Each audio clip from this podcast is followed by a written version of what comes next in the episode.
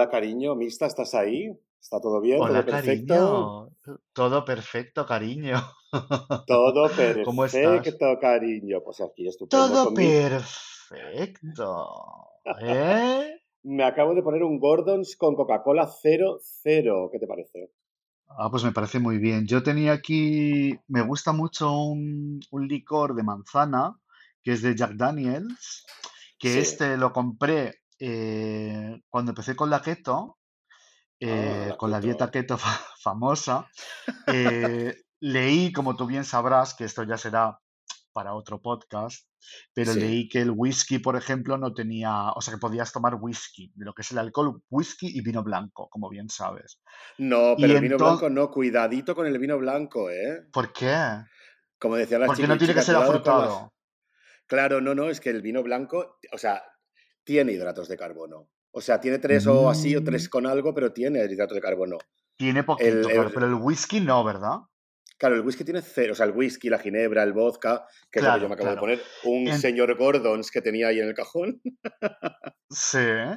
Es que, ¿sabes qué pasa? Que yo, o sea, fui como de lista y dije, ah, pues voy a pillarme este, esta cosita, ¿no? De Jack Daniels. Pero claro, luego cuando llevaba ya como un tiempo tomándolo, a ver, tomándolo, no cada día, que tampoco soy una alcohólica, pero aquello que, yo qué sé, después de todo el día currando, pues te pones un, te pones a ver una serie o lo que sea y te pones un, un sustito de algo, ¿no? Para que te dé Divino, claro que sí, muy bien hecho. Y luego pensé, coño, si tiene manzana, o sea, que manzana es fructosa, azúcar. Pero Claro. bueno, Yo el otro bueno, día, ¿qué chica, fue lo que me, lo que me pasó? Que me fui al- a pinchar a las panteras grogas estas y de repente digo, Sí, bueno, pues me pones una ginebra con... Y yo me había, yo, yo me había llevado, ¿sabes? O sea, en plan súper cutre, en la mochila de DJ y el ordenador, yo, y me había llevado una, case- una casera 00. ¿Sabes? Como, claro, como no, no puedes tomar nada. Entonces, de repente era como que estábamos haciendo como de extraperlo, ¿sabes? Como de, de repente, como de, ponme, ¿y qué te pongo yo? Una ginebra eh, con hielo. Y ella como de, ¿qué? Y yo, bueno, total, que de repente me Y puso luego tú le una, añadías, le añadí el, el- la, la casera 00, la casera qué 00 arte. y, me, y claro, y de repente me pone Puerto de Indias rosa y me lo voy a beber y de repente noto un olor como a caramelo, cereza y Claro, claro, lo claro. miramos, digo, esto es dulce, claro, lo probó Charlie, digo, esto es un caramelo de, de, de, de, de- de- ¿sabes? De como para crío pequeño un poco. O sea, que hay que descuidarse, hay que desconfiar de las, las ginebras estas, los rones y todo eso a nivel Claro. keto. Bueno, pues la cosa es que yo me estaba reservando para este nuestro primer podcast, ¿eh? Sí. Ningún maricón sin su podcast, que creo que dicen Mm, en, en EPSA. No sé si es de EPSA. totalmente. Un saludo para yo las lo, amigas de pues EPSA, por si nos un escuchan saludo algún porque somos super fans. De hecho, yo me, me hice Hombre, socio, todo, pagando todo perfecto y luego no lo podía yo escuchar, también, yo pero también todo, pago, pero todo, claro. yo, pero yo pago, yo pago y no lo escucho. Ah, no, yo sí, yo además me pongo muy contenta cuando hay un, un capítulo nuevo. Y entonces, bueno, pues em, eso que, que, que te estaba diciendo yo, estábamos hablando de, vale, sí que me había reservado yo eh, lo del Jack Daniels este de manzana para hoy, pero es que no quedaba un culo. Y entonces, pues ya te las, bueno, ya te las has jincao. Sí. Bueno, pero yo creo que en vez de, en vez de irnos por los cerros de Úbeda, que va a ser una cosa muy común en este podcast, porque sí, es verdad. somos mucho de irnos por los cerros de Úbeda, eh, a mí me gustaría que habláramos en este primer podcast sobre la autoedición, cariño. Totalmente, totalmente. La autoedición que tanto, tantos buenos momentos nos ha dado y malísimos también. Y malísimos también.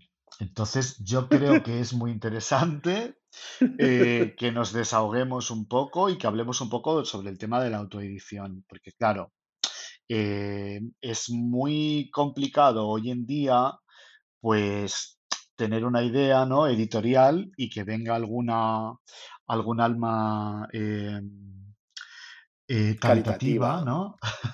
Sí, sí, ganarnos a, dinero, a, de- a dejarnos en la puerta de nuestra casa de repente, yo que sé, 20, 30 mil euros, ¿no? ¿Te refieres a eso? Claro, claro. Es que sabes qué pasa, que también esto ha cambiado mucho porque yo eh, durante muchos años, cuando yo vivía en Barcelona, porque ahora vivo en Madrid, Sí, eh, tú ya lo sabes, pero las oyentes que no lo saben, que tú estás en, esto es una llamada de teléfono Sí. eh, de dos amigas, que una está en Barcelona y la otra está en Madrid. Tú estás en Es muy- Barcelona. además es muy fuerte porque tú, mientras que vivías en Barcelona, fuimos conocidas pero no amigas. Y te has tenido que ir a Madrid para que nos hagamos Para amigas. hacernos, para hacernos hermanas, casi. Hermanas, pero es- total. Eso, eso fue todo eh, por culpa, ¿no? O, por, o gracias a el confinamiento y toda esa historia. Ahí fue, Bueno, ¿no? sí, pero, pero éramos amigas antes, ¿eh? O sea, me refiero, éramos Sí. muy de hablar todo el rato de audio, audio, audio, audio, viene. Sí, sí, sí, sí, sí, sí, pero vamos, que, que la cosa se afianzó Sí, la, en el 2020, ¿no? Más o menos, aunque nos Sí. conocemos de hace muchísimos años de Barcelona.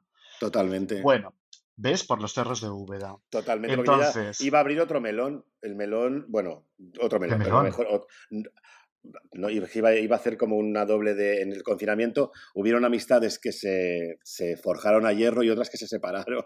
Claro, Tú sabes lo que quiero decir. Claro que sé lo que quieres decir totalmente, pero eso podría ser para otro podcast. Fíjate Para otro que podcast, sí. es nuestro primer podcast y tenemos ideas para 20 podcasts más, que a lo mejor de repente hacemos tres capítulos y no, no hacemos ninguno más. Ninguno más, nunca jamás. O incluso después de este. Total. Vamos a lo que, lo que yo quería contar es que el, el- antes de, o sea, a principios de los 2000, bueno, como a finales de, a finales de los 2000 iba a decir,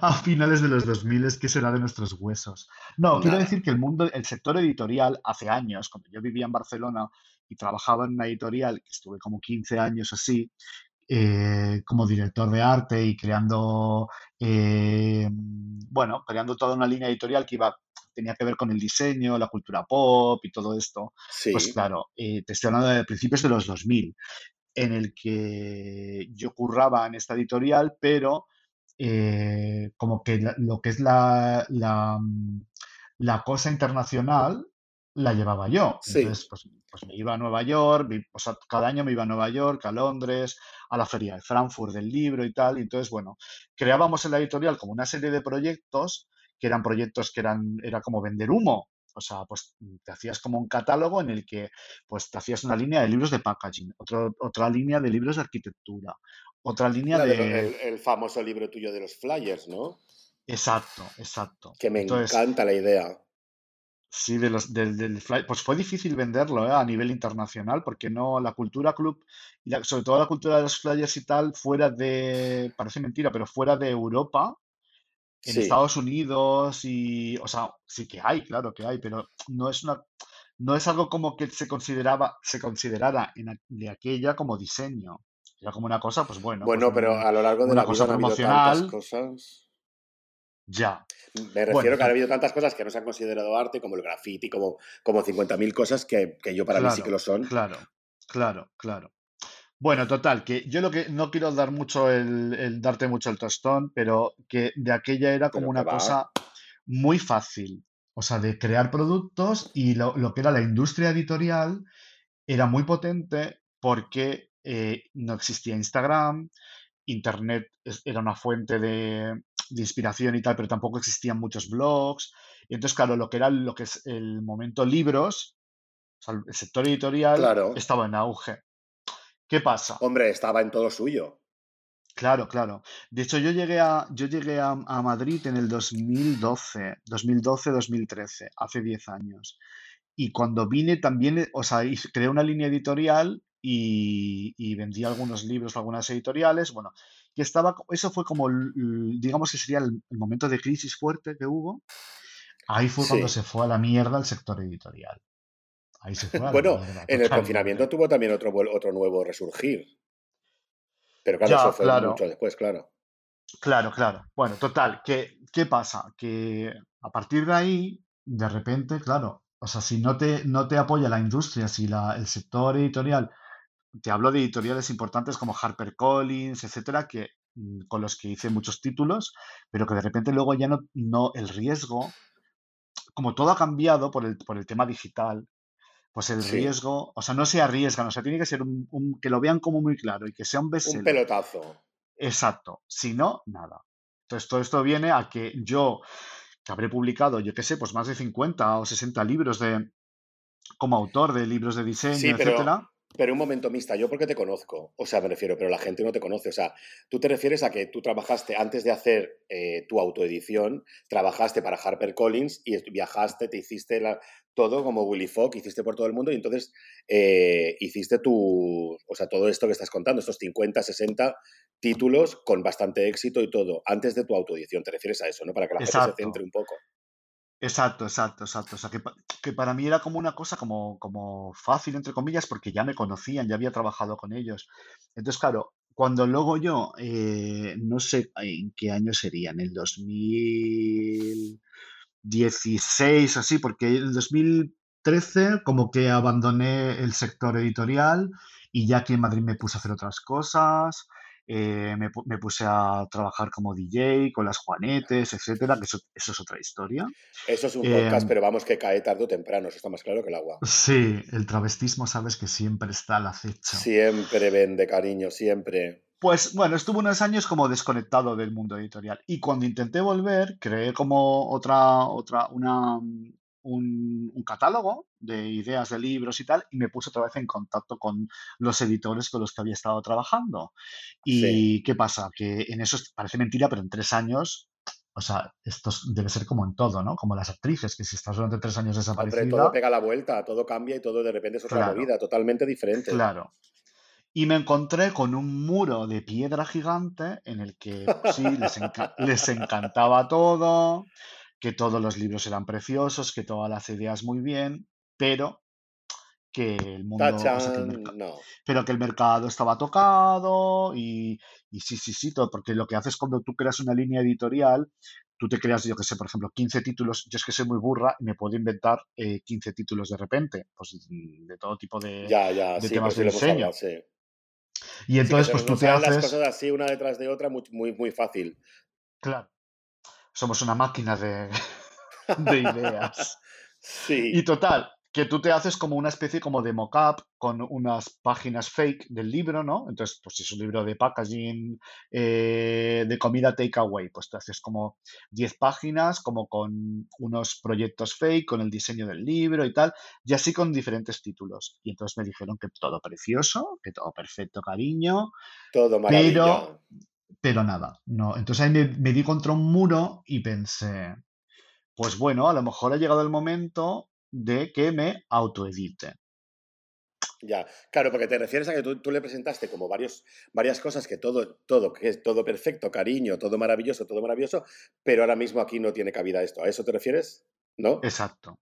Exacto. Vale. A que el mercado pues no tal, a que no, a que sí que eres divina, cariño, todo perfecto, pero nada. Ya. Entonces, eh, a mí se me pensé, pues bueno, pues me como yo conocía a tanta gente en el mundo editorial, pues empecé a hablar con distribuidores y con gente con los que yo había trabajado, gente que trabajaba en Taschen, etcétera, y les presenté un proyecto y dije, bueno, pues esto es tener la pasta y hacer tres eh, proyectos editoriales, imprimirlos, lanzarlos al mercado y tal. Todo esto, claro, eh, sin tener conocimiento, aunque yo tenía mucho conocimiento en el mundo editorial, pero sin saber ya, pero lo que es el mundo de la, autoedición. Sí, claro, sí, sí. Claro, porque eh, ponte luego tú a producir todo eso. Que sí, que sí, que sí, que sí. ¿Sabes? Entonces, bueno, pues el, al final, en vez de hacer, o sea, tiré la toalla también, porque claro, me puse a hacer números y dije, esto no sale, esto no sale. No, es, que es carísimo, es carísimo. Cualquier, o sea, cualquier, y más el papel, y encima todo lo que ha subido y todo el rollo, es que es muy caro. Es terrible, terrible, terrible. Pero bueno, mira, antes de que nos metamos en el mundo de mi autoedición, Quiero hablar de tu autoedición. No, no, no, acaba con la tuya, que si no la gente no, se no, no, no, no, no, no, no, porque creo que va a ser más interesante. ¿Qué dices? ¿Qué dices? Sí, porque tú tienes más enjundia. Yo en el mundo de autoedición eh, tengo experiencia eh, con. Pero, con pero si tú eres una eminencia. Sí. Tú, has, trabajado muchísimos años. Yo, a ver, yo es que todo esto lo digo porque tengo información privilegiada. O sea, me refiero, yo ya sé, tú me has contado muchas veces que has trabajado durante mucho tiempo en sitios, en o sea, en HarperCollins, ¿no era? Sí, HarperCollins, que es, eh, un monstruo editorial. Que, o sea, por eso, por eso. Eh, o sea, editan como 70.000 títulos al año. O sea, Claro, claro. lo que es ficción, no ficción, eh, libros de arte, etcétera, etcétera. Y bueno, también ah, trabajaba con otras editoriales que estaban en Japón, que se llamaba, una que se llamaba Graphic Shack, que era muy potente a nivel diseño. Y bueno, y, y Ginkgo, y, que está en Europa, pero también tiene sede en América. Bueno, pues con gente potente. O sea, con gente que Claro, y por lo que yo, por lo que yo tengo entendido, tú, o sea, tus ediciones se han vendido mucho. Algunas sí, algunas han Algunas, eh, sido. sí, sí, to- todas supongo que no, serías un, vamos, y lo eres, pero me refiero, Sí, si, si me hubiesen pagado un euro por cada libro que se vendió en su momento, sería rica, pero no. Yo tenía un sueldecito en la editorial y, y ya. Pero Bueno, bueno, pues como cuando yo trabajaba en Inditex, que en Inditex mm, Claro, todo es muy bueno, todo, todo, todo, todo, todo, todo, pero bueno, em, evidentemente mm, es eso. Cuando trabajas en una multinacional es lo que hay. Ya, total. Y además es que, bueno, pues la, que, o sea, en este caso trabajaba a través de una editorial que era la que arriesgaba, la que ponía la pasta y tal. Bueno, fueron unos años de escándalo, de escándalo a nivel editorial, Pero bueno, tú estabas, tú estabas encantada, ¿no? Porque tú viajabas todo, supongo que tendrías, eh, Sí, cuando, o sea, a ver, viajabas a Nueva York, tú me has contado a mí cosas, viajes, Japón, Nueva York, no sé qué, no sé cuánto, y ahí supongo que también te, te- todo, Sí, todo lo que pasa que perfecto, era, era ¿no? un poco, era un poco que era feliz y no lo sabía, ¿sabes? Quiero decir que Ay, yo, otro podcast. otro podcast, otro spoiler. Yo lo que, lo que digo es que sí, que guay, que, que yo lo hacía, pero para mí era, yo como nunca he sido flipaba, que ha sido uno de mis problemas, en no fliparme más con lo que, con lo que hago o hacía, pues claro, para mí era un curro normal y corriente. Entonces yo me iba a Nueva York, me iba a Londres, me iba a Ya, ya, o me iba a totalmente, París, totalmente. y, y sí que recuerdo la primera vez que, que trabajé con HarperCollins, que me mandó mi jefe, me compró un billete de avión y me mandó a, a Nueva York. Y fui a vender un par de ideas de libros.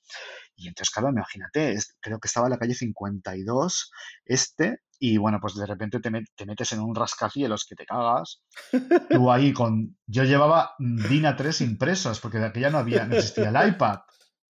Y yo imagínate la niña de Hospitalet, diseñadora Claro. gráfica, que sube hasta la planta número 12 y allí me esperaban eh, en una mesa gigantesca 10 señoras Las yo directivas. las directivas, pues la directora de arte, la directora creativa, la directora creativa senior, todas esas señoras de HarperCollins. Y claro, tú te sientas allí en aquella mesa, claro, ya hablo de hace, pues yo tendría, pues yo qué sé, pues 20 años menos, 15 años menos, pues yo era muy pizpireta, un, pues un niño.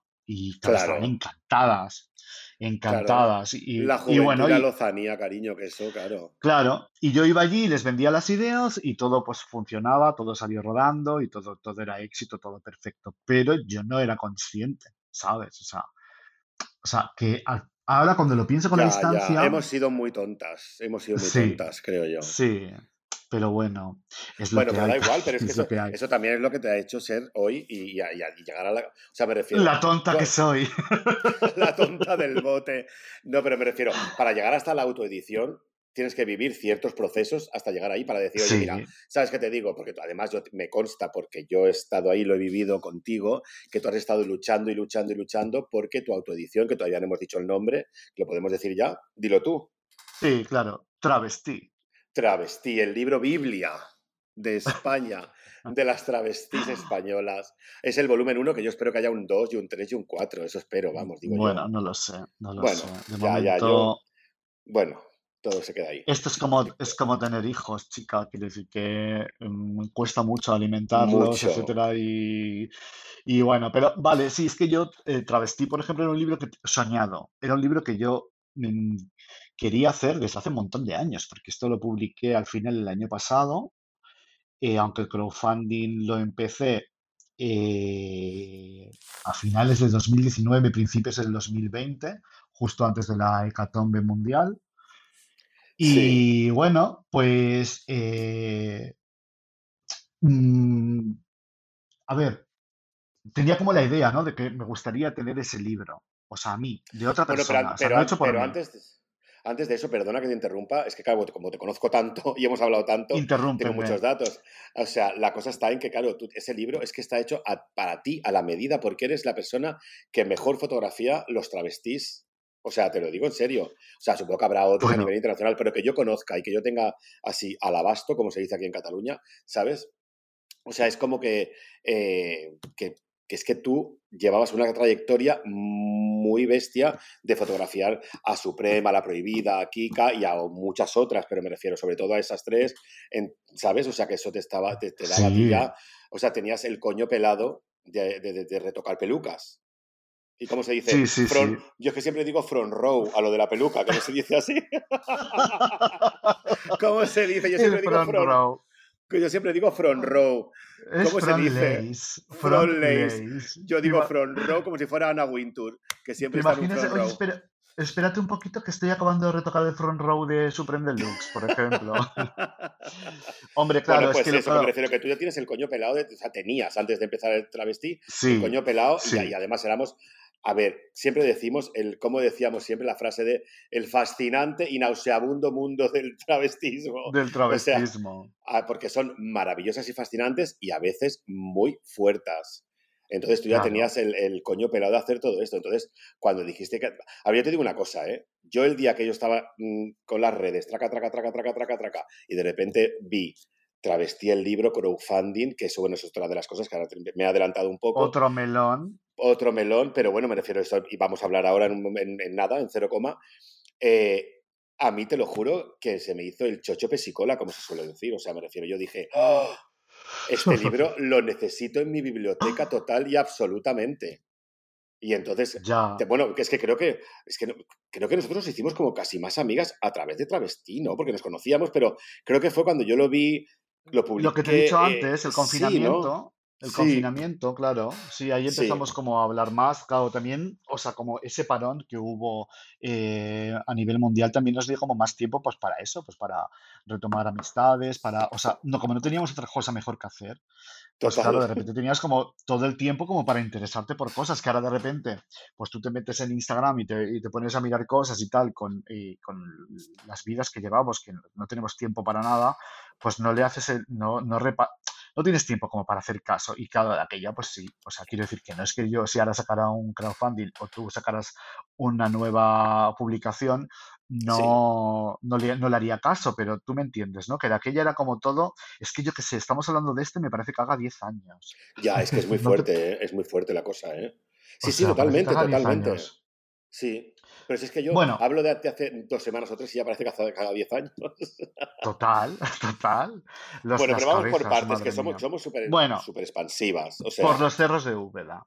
sí, Bueno, total, la cosa está en que, claro, yo tenía como en, en mente y le decía a mi, a mi círculo más cercano, voy a hacer este libro, voy a hacer este libro, pero bueno, eh, hice números y tal y dije, bueno, pues, eh, porque otra cosa es cuando tú tienes en mente un producto y, y tanto tú que conoces el, el mundo editorial y yo que conocemos pues de gramajes de papel, de calidades, etcétera, pues claro, yo no quería hacer un, un libro de mierda, yo quería hacer un libro con tapa dura, que fuese ya, grande, con cara y eh, ojos. claro, con, y con pelucas en este caso, y, y que, y que estuviera bien impreso y tal, y, y que tuviera como contenido, y bueno, total, que yo dije, pues mira, como eh, tenía algunas amigas que habían hecho crowdfunding y les había ido también, aunque yo había hecho un crowdfunding para rodar la serie Fantasmagórica con Juan Flan y Es verdad, con Juan Flan, sí. Que un saludo desde aquí a Juan Flan y a su podcast Totalmente. Amargor, que es uno de los mejores podcasts de la historia. Pero A mí me ya chifla Amargor. De verdad que te lo digo, ten- que yo cuando, cuando se va toda la gente del estudio, que me quedo yo aquí, me lo pongo y es que me relaja mogollón. De verdad lo digo. Me, re- me relaja, me refiero, no porque sea un- que hable de yoga, me refiero, porque sí, sí, todo sí, lo que habla, todo es que empatizo, me chifla, me chifla. Y además lo, lo guay de, de Amargor es que eh, cada semana, o sea, yo digo, a ver con qué nos sorprende Juan esta vez, porque como siempre lo hace distinto, la manera de, o Total. sea, eh, todo, o sea, y, y dices, a ver esta, esta semana qué ha hecho, de qué va a hablar y cómo lo ha, y Lo ha cómo lo ha grabado. Y sí, sí, Sí. sí, sí, es fascinante. Que tenemos que tener un menage à trois con Juan en algún momento, Bueno, pero eh, vamos a rodarnos un poco, que yo, me, que yo me relaje, que tú tienes muchas más tablas que yo. Yo acabo de empezar. Bueno, Este es como el tercer podcast o así que grabo y siempre me tengo que emborrachar un poco, ¿eh? Bueno, cada una, ¿verdad? Poquito a Bueno, poquito. Pues eso, que ya había hecho un crowdfunding y dije nunca más, o sea, yo no hago un crowdfunding nunca más, porque esto de tener que estar pidiendo dinero a las amigas y tal, y no sé qué, y ver que no. Y dije, no lo voy a hacer. No como la prohibida, que por ejemplo, eh, hace un crowdfunding y en 24 horas ¿Qué coño? En media eh, hora. En media hora tiene ya el dinero que quería, más, Los imagínate, o sea, modelitos. Tiene el dinero para, para grabar el disco y el, y, el modelo del traje que va a sacar en la portada.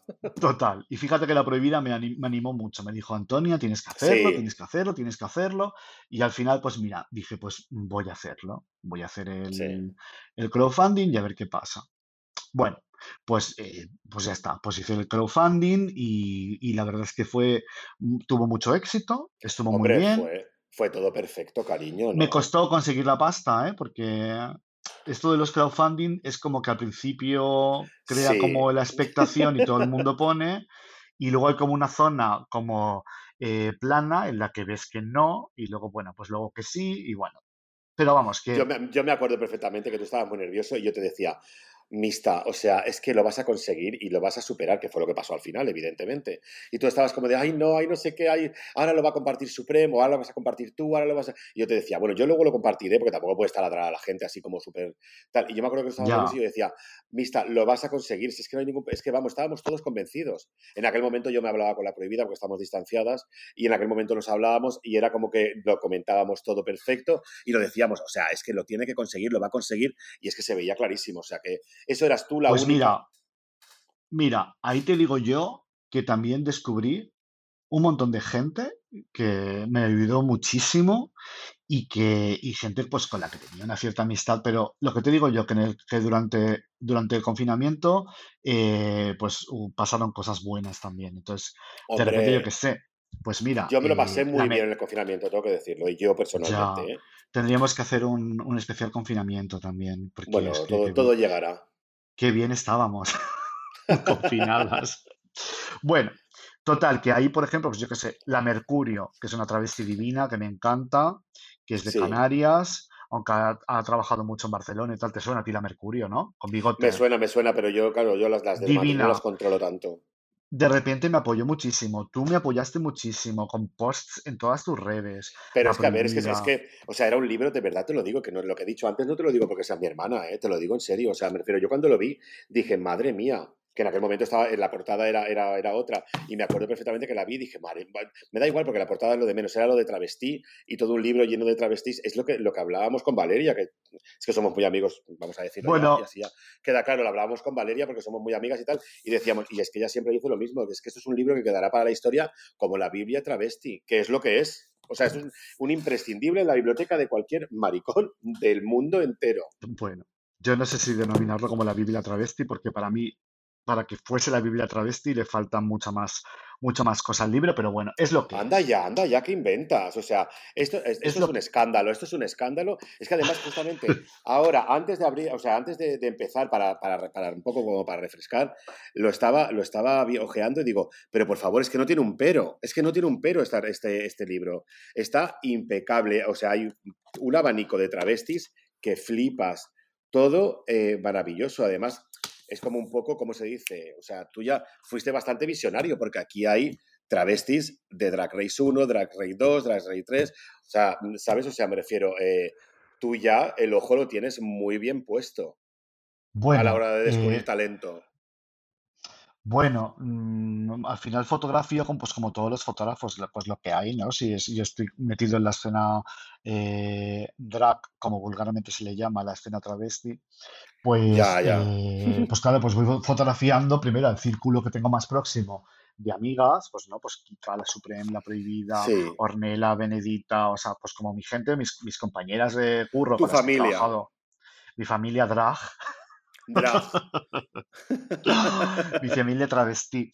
Y luego, pues bueno, pues vas conociendo a más gente y tal, y te empiezas a, bueno, la cosa está, que nos vamos por los cerros de Úbeda Ya, ya, again. perdona, perdón, perdón, perdona la No, no, no, tranquilo. Bueno, audiencia. La, la audiencia. Bueno, eh, la cosa está en que, eh, eh, claro, que durante el confinamiento, o sea, que durante el proceso, durante la campaña del crowdfunding, pues mucha gente se volcó muchísimo. Pues, por ejemplo, Angelita la Perversa, eh, bueno, un montón de gente, y de, y de gente desconocida con la que tenía un poco de relación o no, pero como que de repente me apoyaba muchísimo sin yo pedirlo. Entonces, claro, y me grababan vídeos, pues Yogurina, Las Fellini, Sharon, eh, La Prohibida, La Terremoto de Alcorcón, o sea, Ya, es que es ¿sabes? muy guay. Eso además es que te lo digo en serio, es que eso te, te llega bastante, ¿eh? O sea, eso llega un momento en el que dices, joder, es que es muy guay porque un proyecto en el que yo lo tenía soñado en mi cabeza y tal, de repente lo, lo- lo- como que lo plantificas ahí encima de la mesa y todo el mundo se vuelca, es muy guay. Mogollón. Yo me sentía súper agradecido y, y la verdad es que, bueno, estuvo, estuvo bien el crowdfunding. Entonces, bueno, de repente el crowdfunding, yo no, no me acuerdo cuánta pasta pedí, pero creo que, y, pero luego, pero superé la cantidad y de repente, pues bueno, pues me vi con la pasta en, en- en las manos para poder llevar a cabo esa autoedición. Pero claro, cataclismo, Ya, eh, eh, la pandemia terrorífica y tal, separó todo muchísimo. También tengo que decir totalmente. que yo, eh, este proyecto, luego cuando tú tienes en la cabeza un proyecto y se empieza a materializar y lo empiezas a hacer, cambia mucho la cosa, la percepción que tú tenías, ¿no? De, ah, esto- como yo tengo el coño pelado de hacer libros y tal, pues yo un libro te lo, vamos, lo hago en, en- en nada, ¿no? Pero claro, es eh, fotografía. Yo no tenía todo el... Yo era ambicioso porque yo quería que todo el material fuese fuese nuevo. Entonces, claro, antes de la pandemia yo pensé, pues bueno, pues me voy a Andalucía, me voy a Cataluña, me voy al norte y, y me, me había planificado unos viajes y tal, pero claro, eh, con todo el tema de la pandemia, pues estuvimos un año que ni se podía viajar casi y bueno, pues todo el terror, que no hace falta que, eh, que, que lo mencionemos porque ya Que lo sabemos volvamos a recordar, ya. Y bueno, total, que, que bueno, pues que yo tampoco tenía material como para publicar un libro, porque Bueno, es que también hay, también hay que decir, para quien no lo conozca, cosa que me extraña mucho, que es un libro de dos dedos de gordo, que no me refiero que es un pedazo de libro que en la biblioteca, o sea, en tu biblioteca queda de escándalo encima de una mesa para todo. Iba a decir una burrada, pero, ¿sabes? Para cualquier cosa sirve este, este libro. para todo perfecto, cariño. Para todo perfecto, cariño. Al final fueron 224 páginas, pero yo quería hacerlo de 256. Bueno, total, que, también yo tenía mucho material, pues de muchos años haciendo fotos eh, de la escena drag y tal, pero eh, se me jodió un disco duro en el que perdí cuatro años de curro, o sea Es tampoco verdad, podía hacer... maricón, el disco duro Sí, perdido. Es que eso, eso lo hemos vivido todas y eso es una putada. madre mía. es terrible, es como si se te quemara la casa. Totalmente. Es como llegar Y, un día a tu casa quemada. Sí, y sí. se ha quemado todo. Pues ahí tenía un montón de fotos, pues imagínate, pues de todas. Y, y tenía fotos muy guays, no solo de fotos en estudio, sino fotos pues en, en shows y tal, y en backstage, y, pero todo eso lo perdí. Entonces tenía que empezar a hacer todo material de nuevo.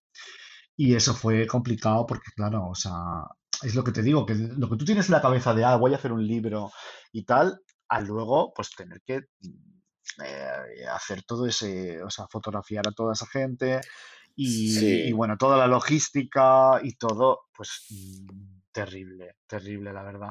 O sea, terrible. Que es que no podías hacerlo en los tiempos que tú querías.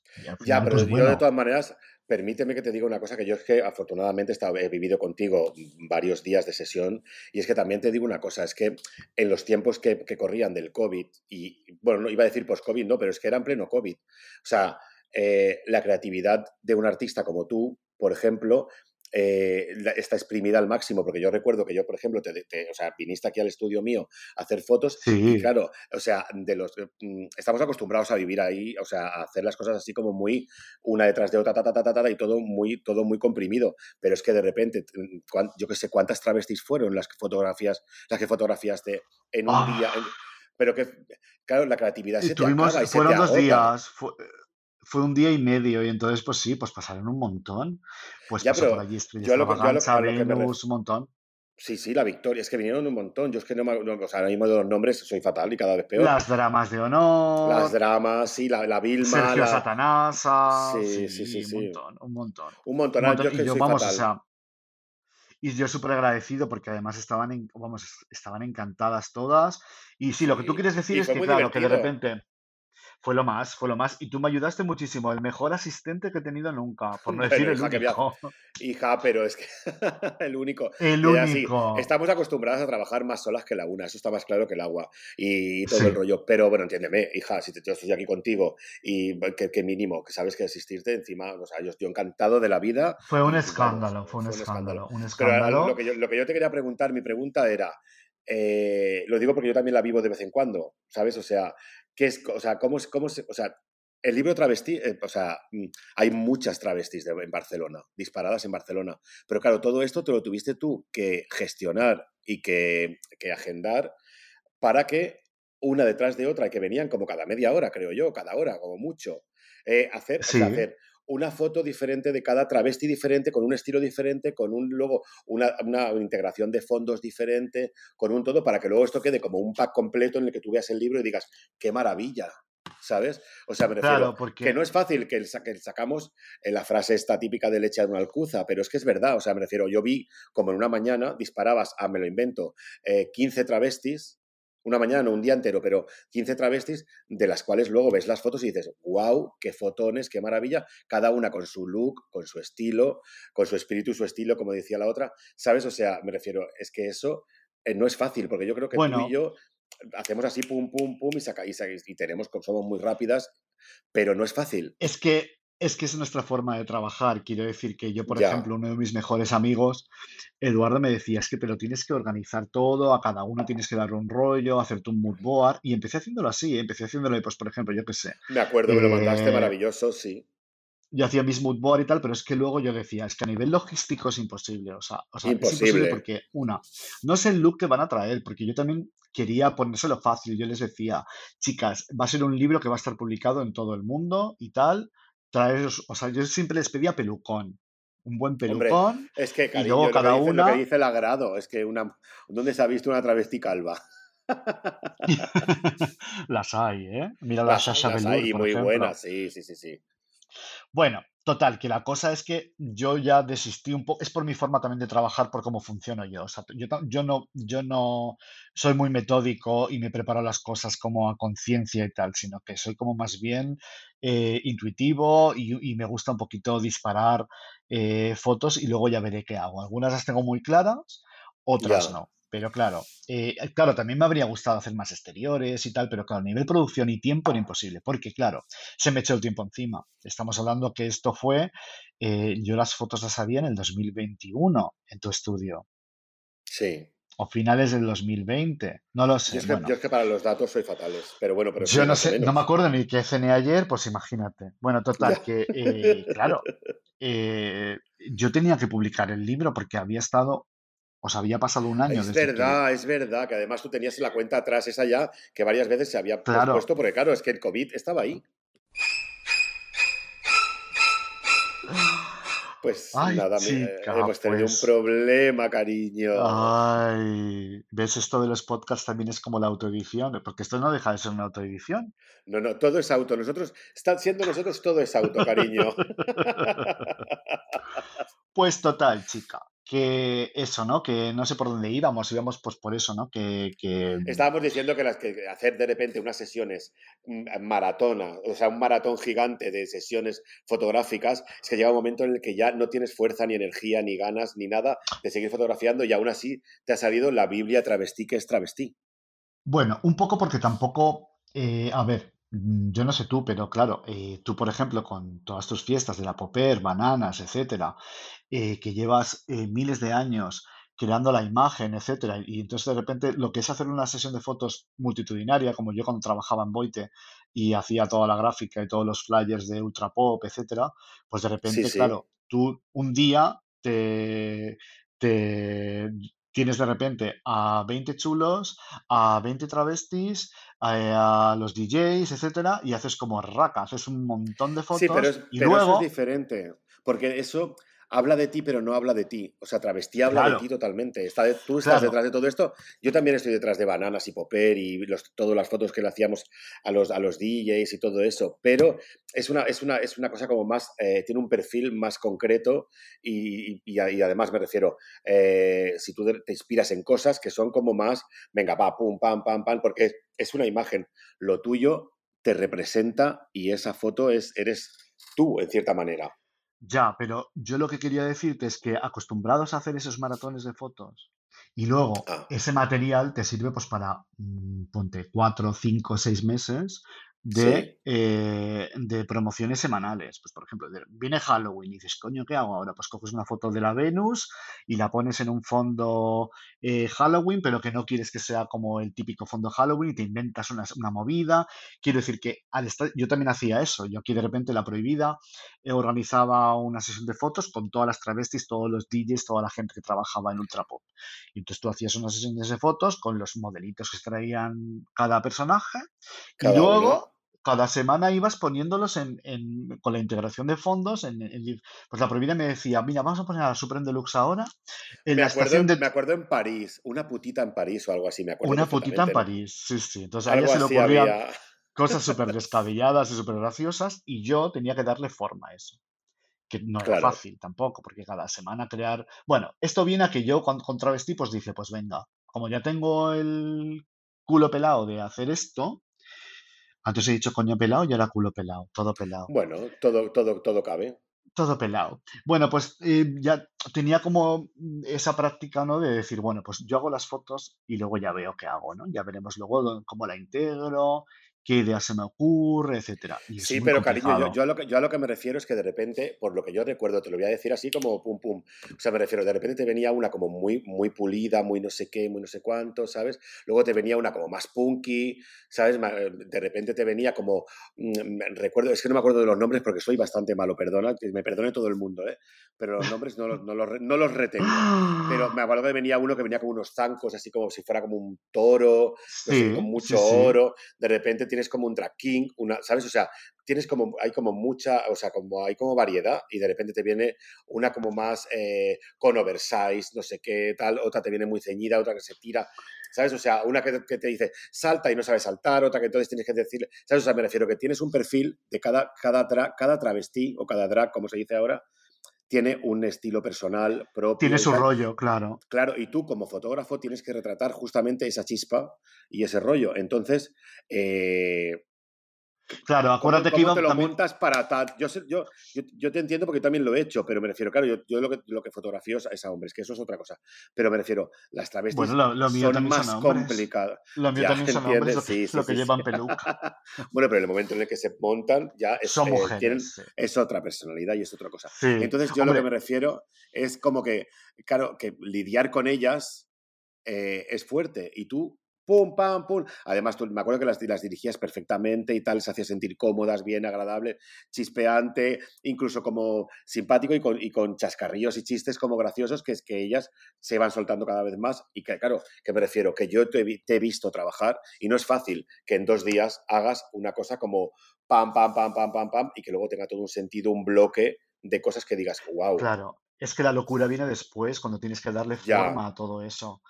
Y entonces, sí. claro, no es como que tú digas, pues venga, aguacio crujiente, pues le voy a hacer unas fotos en no sé dónde, tal, y, o sea, no había tiempo por el, por el, porque yo tenía que publicar el libro sí o sí, no había tiempo como para yo tener una producción como me hubiese gustado con cada una. Pero bueno, eh, más o menos sí que tenía como ideas, ¿no? Y además que también es guay eso de que eh, te inspire sobre la marcha, ¿sabes? Porque tenemos muchos referentes en la cabeza y de repente, pues la idea te viene y dices, ah, pues mira, pues yo qué sé, pues... eh, ah, o por ejemplo la Estea, cuando le hicimos fotos que tú me dijiste, nena, vamos a disparar ahora en, en, en vez de con el ciclorama, vamos a poner unas telas que tengo Sí, divinas con un baúl, porque también ella lo daba, sí. ese rollo que ella lleva como Eh, más sí, es que además esa foto es maravillosa, me chifla esa foto. Pues eso está hecho, o sea, es que vamos, o sea, es que chica, también te digo una cosa, que tú y yo somos muy burras, ¿eh? Muy burras porque, bueno, sí, burras sí, sí, no, porque totalmente. es, es como hemos Bueno, hija, aprendido a pero, a ver, yo, trabajar. yo, creo, que- yo creo que hemos aprendido, pero hemos aprendido a base de hostias y venga, y pa'lante, y pa'lante, y pa'lante. O sea, me refiero, es que en lugar de quedarte en casa diciendo, ay, no sé qué, lo hacemos. Que luego sale mal, pocas veces sale mal, pero cuando sale mal, pues mira, nos jodemos, pero en el fondo lo hacemos y yo creo que eso es lo guay. No quedarte en casa diciendo, tengo un proyecto, pero si no lo hago como Tom Ford o como Karl Lagerfeld, no lo hago. No, lo hacemos. Claro, con Lo, los, como con medios lo hacemos y ya vemos, ¿sabes? O y sea, ya es que esa es vemos. la frase. Esas frases de los Javis, ¿no? Sí. Lo hacemos y ya, es como, como su. Sumaratina. Bueno, yo lo que digo, Antonia, es que somos burras en el sentido eh, de que hemos trabajado siempre solas, sin una gran producción detrás. Yo, por ejemplo, recuerdo una, ve- una vez en un, viendo un Vanity Fair que había una foto de Penélope Cruz que estaba ella delante de un espejo, o sea, detrás, su- detrás de Penélope había un espejo. Y era una foto Sí. de, de Annie Leibovitz. Y, y en el espejo se reflejaba el equipo que había detrás de la sesión de fotos. Y eran tres millones de personas como el, Y como el, como la- la- el vídeo este de Mina. sí, total, total. O como en los, o como en los eh, posts que hacen las, las fotógrafas modernas, la gente moderna, que de repente te eti- etiqueta a 80.000 personas en una sesión de fotos. Totalmente, por favor, ¿Eh? maricón. Es que eso es muy fuerte, es que lo hemos hablado tú y yo muchas veces. O sea, tú y yo somos eh, todo. Bueno, a ver, yo ahora, yo ahora tengo que decir que tengo a Ángel que me ayuda con el retoque y Tú eso es tienes una equipo, maravilla. sí. Sí, pero bueno, en realidad, bueno, el equipo a la hora de hacer la foto es Ángel. Pero me refiero, eh, tú, o sea, tú y yo hemos trabajado durante years and years. ¿Solas? Más solas que la una. A ver, yo con Charlie, Charlie, evidentemente, Charlie también es parte de Torres y Barzos, Claro. pero, pero me refiero, yo luego digo en la, en la postproducción, en las ideas, en no sé qué, no sé cuánto, ¿sabes? O sea, todo eso eh, hemos estado, o sea, nos tenemos que estar aguantando muchas veces, ese- yo siempre lo digo, es como el hombre orquesta, ¿sabes? Total, Estamos total. aguantando, aguantando con un pie el foco, con el otro no sé qué, como lo que me pasó a mí una vez con un, con un modelo que me acuerdo que yo, después de estar con la luz, con tal, no sé qué, el diafragma, que a mí me cuesta muchísimo, la cámara me cuesta muchísimo, lo hago, lo saco, pero me cuesta mogollón. Y de repente es como, ¿te puedes mover un poco a la derecha? Simplemente porque no tenía luz. Me dice, ¿por qué no te mueves tú? y yo dije, ¿perdona? O sea, Mm, ¿Me entiendes? Tú que Sí, eres fotógrafo lo entiendes, o sea, tú Te sabes dónde está la luz y sabes dónde va a salir, porque en el fondo hay una cosa que la gente que cuando nos ponemos delante de una, o sea, cuando estamos eh, detrás de la cámara, o sea, estamos fotografiando a alguien, hay algo que no entiende la gente, que es, cariño, estamos haciendo todo lo posible porque salgas lo más guapo posible.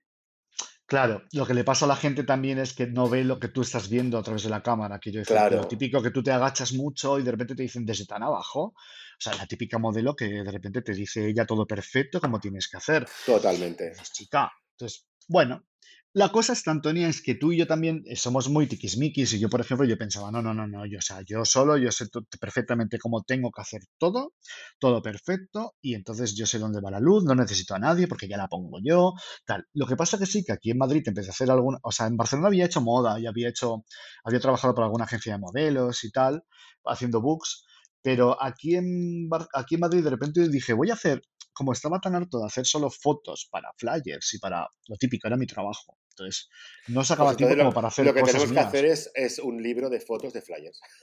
De las fotos de Sí, las flyers, me bueno, refiero. pues con, es- con eso tendríamos para hacer una enciclopedia, vamos, o sea, Total.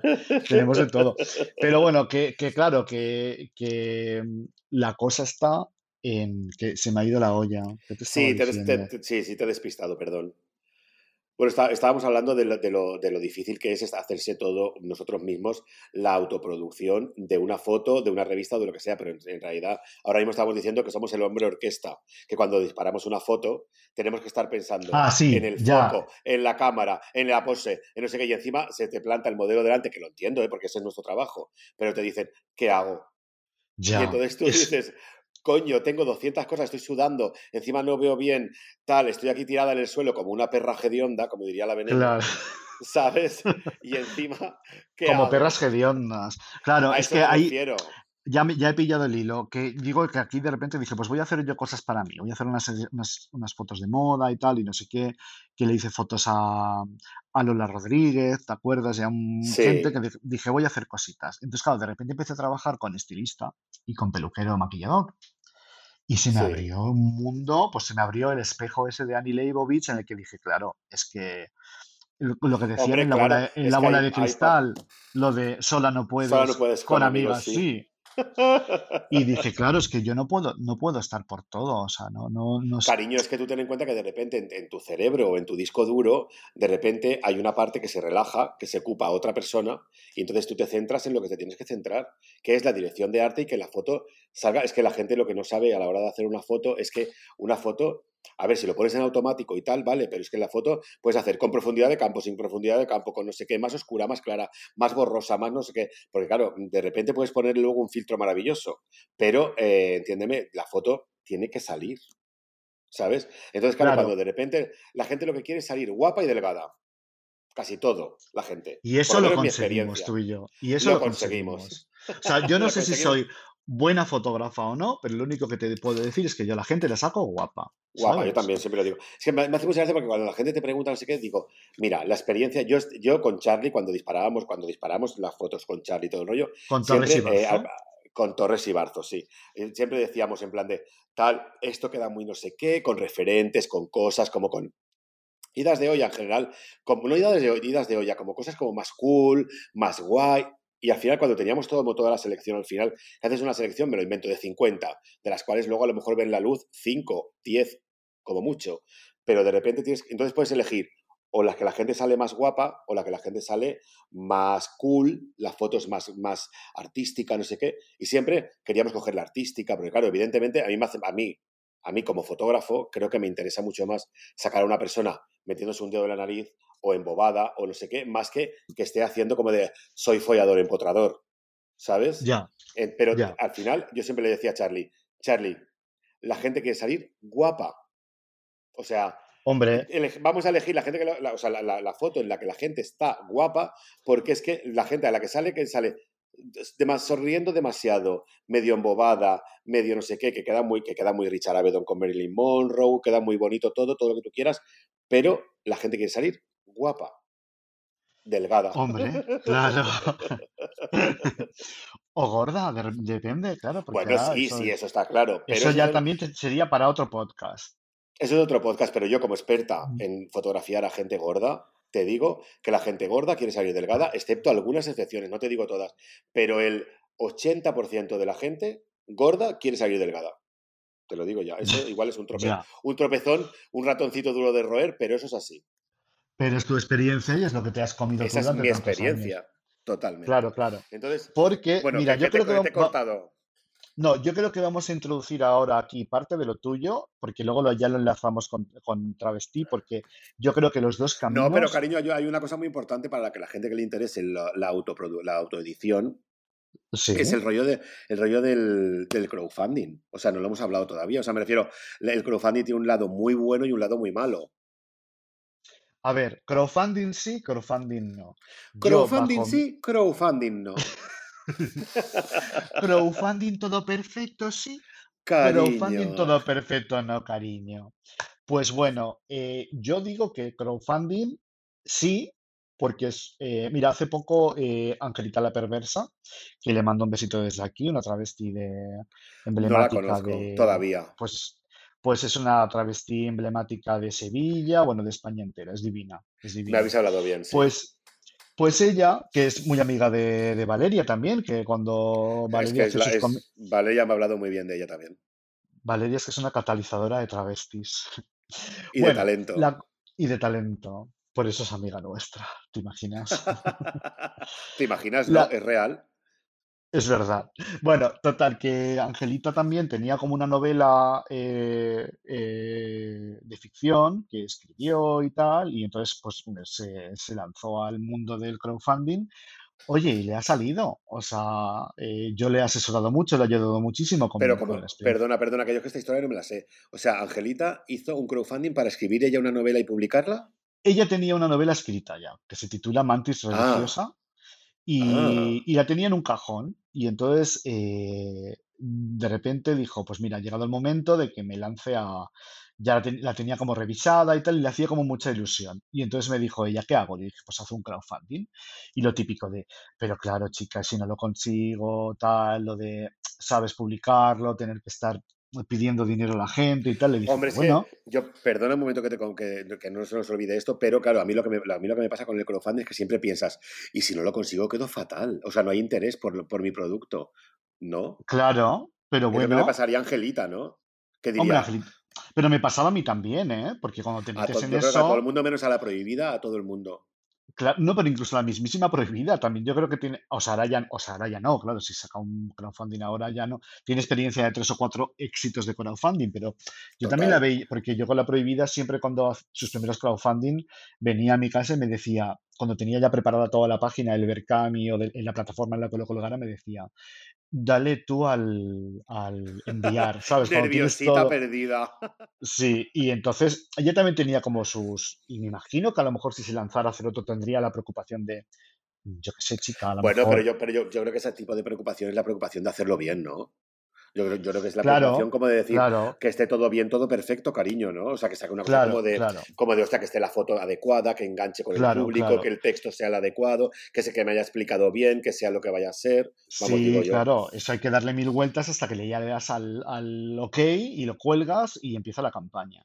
Entonces yo le dije Angelita, no tienes nada que perder. O sea, lo bueno del Nada, crowdfunding es que no tienes nada que perder. nada. Tú lo haces, ves a ver si esa, eso que estás haciendo le interesa a la gente. Lo primero, que- los primeros que te ponen pasta son los amigos más cercanos. Y luego al final, pues bueno, Pero, perdón, perdón, bueno, acaba, acaba, perdona. no, que al final Angelita ha conseguido el crowdfunding hace poco, hace un mes o así, y está ya en la producción del libro. Quiero decir que al final lo bueno que tiene es que eh, el micromecenazgo con, con los mecenas, con la gente que pone pasta, Sí. Pues está muy guay porque de repente, pues bueno, estás apoyando a un artista a, a que consiga, bueno, pues eh, poder producir el- el- la cosa que, está, que quiere hacer y al final, pues el, el mecenas tiene, aparte del objeto que si es un libro, si es un videoclip, si es lo que sea, pues que de alguna manera ha formado parte de ello, ¿no? Y, y- Sí, y no, está pues sí. bien. Lo que pasa es que es un camino arduo, claro, no es sí, fácil. pero yo, yo tengo una cosa que decir aquí. O sea, me refiero, yo ya sabes que yo soy un poco mosca cojonera en muchos momentos. O sea, me refiero, esto es un melón que quiero abrir bastante heavy, que lo estoy viviendo en, eh, en primera persona, Sí, como yo, yo tengo, ya sabes que yo tengo la revista, luego hablaremos, eh, de, de, de Heidi, auto, auto editada y todo el rollo. O sea, mi pregunta es, lo voy a, lo voy a hacer más- lo más lento, o sea, lo más eh, el breve posible. Me refiero, ¿qué te parece? La- tus, a los amigos más, más cercanos, si tú te pagas tú la revista, la haces tú, o sea, la, es la autoedición, en mi caso, por ejemplo, tú hiciste un crowdfunding, yo hice una autoedición pagada por mí con todo mi coño, ¿sabes?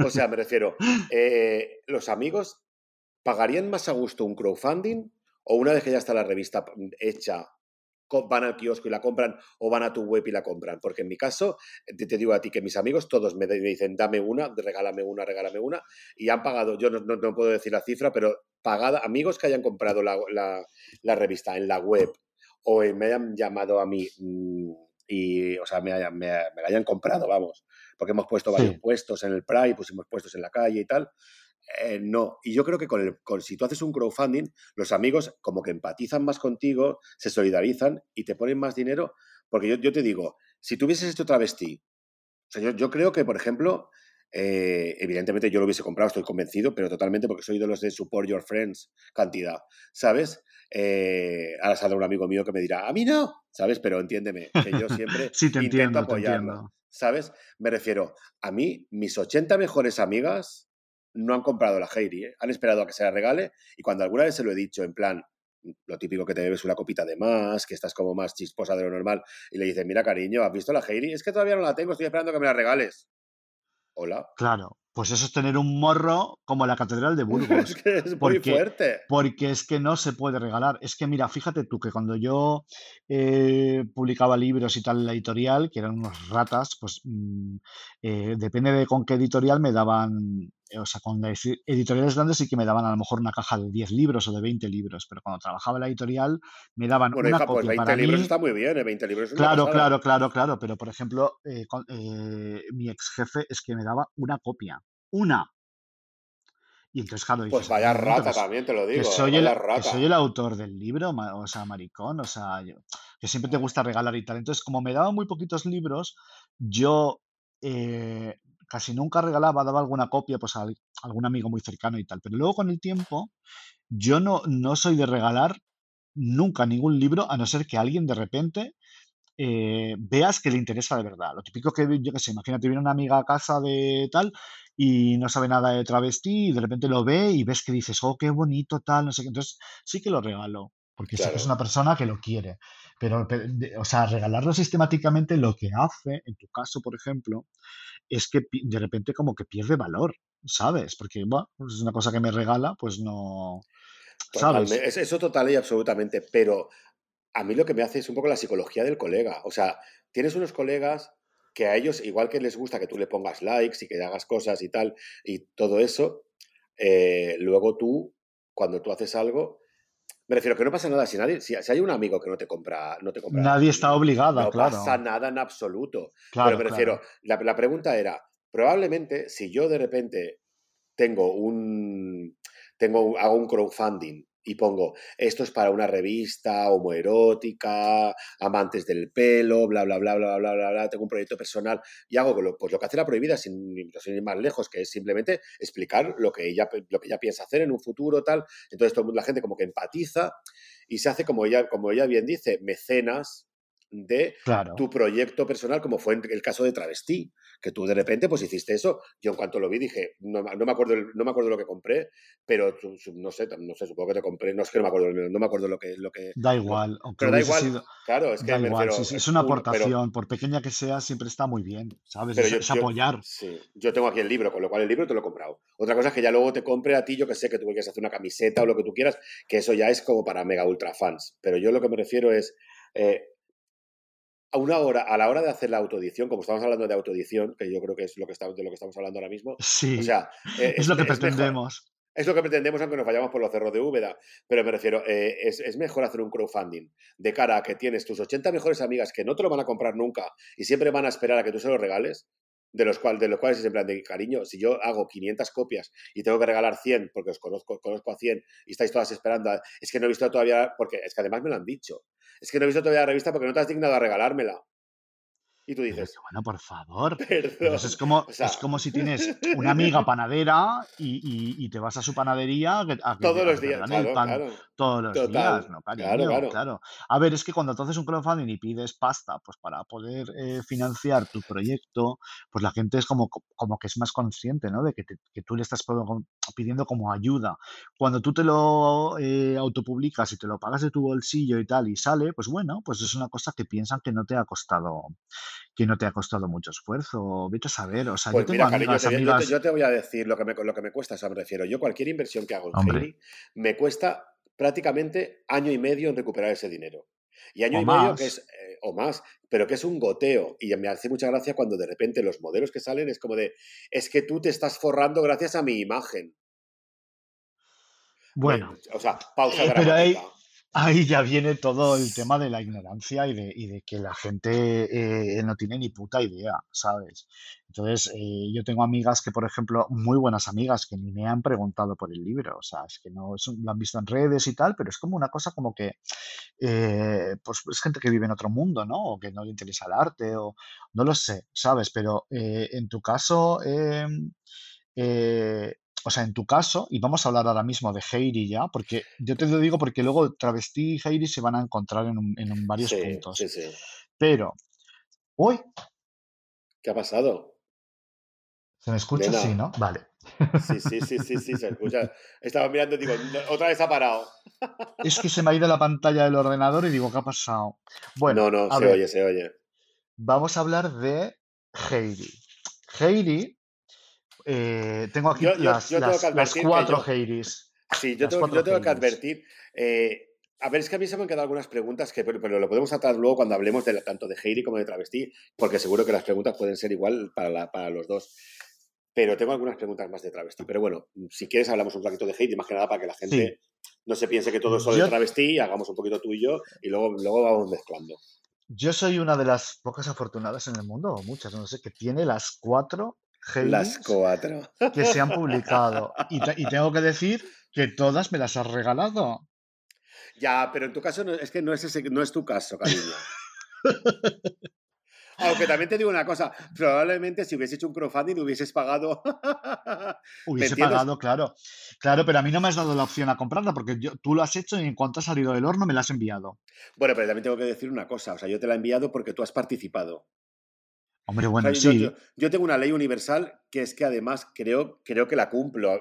Creo que hay uno, y me acuerdo, o sea, todo el mundo que colabora, o sea, porque claro, yo no pago por, porque claro, es que, es que es que eso es otra, otra pregunta importante que hay que hacer aquí. O sea, me refiero, yo he dicho antes que tardo como un año y medio, dos años en recuperar el dinero, pero claro, hay cosas que no, que no es que la gente no entiende, que es esas, esas ocupan un espacio que no lo puedo tener debajo de mi cama. Entonces están en un sitio, en un guardamuebles, en un tal. En mi caso, tengo una empresa de logística. De logística que vale dinero. Que vale dinero y que cada mes me cuesta un dinero alquilarla, o sea, tenerla alquilada. Y entonces, ese año y medio, cada mes yo pago un dinero que va variando, pero es un dinero que yo voy pagando, tal, tal, tal. Por eso cuando la gente dice tan abiertamente lo de, es que claro, tú te estás forrando gracias a mi imagen, es como, cariño, o sea, mm, hago mil copias. De las mil copias que hago, eh, valen 15, 14 o 20 o no me acuerdo cuánto. Ahora las últimas, que ya por cierto, la 1, la uno, como tú bien has dicho, está agotada. La 2 quedan 39 copias y se acabará. Por eso la hemos subido porque me he estado informando. es que esto no sé si interesa o no interesa, pero me he estado informando con amigos coleccionistas y me han dicho, cariño, todo perfecto, cariño.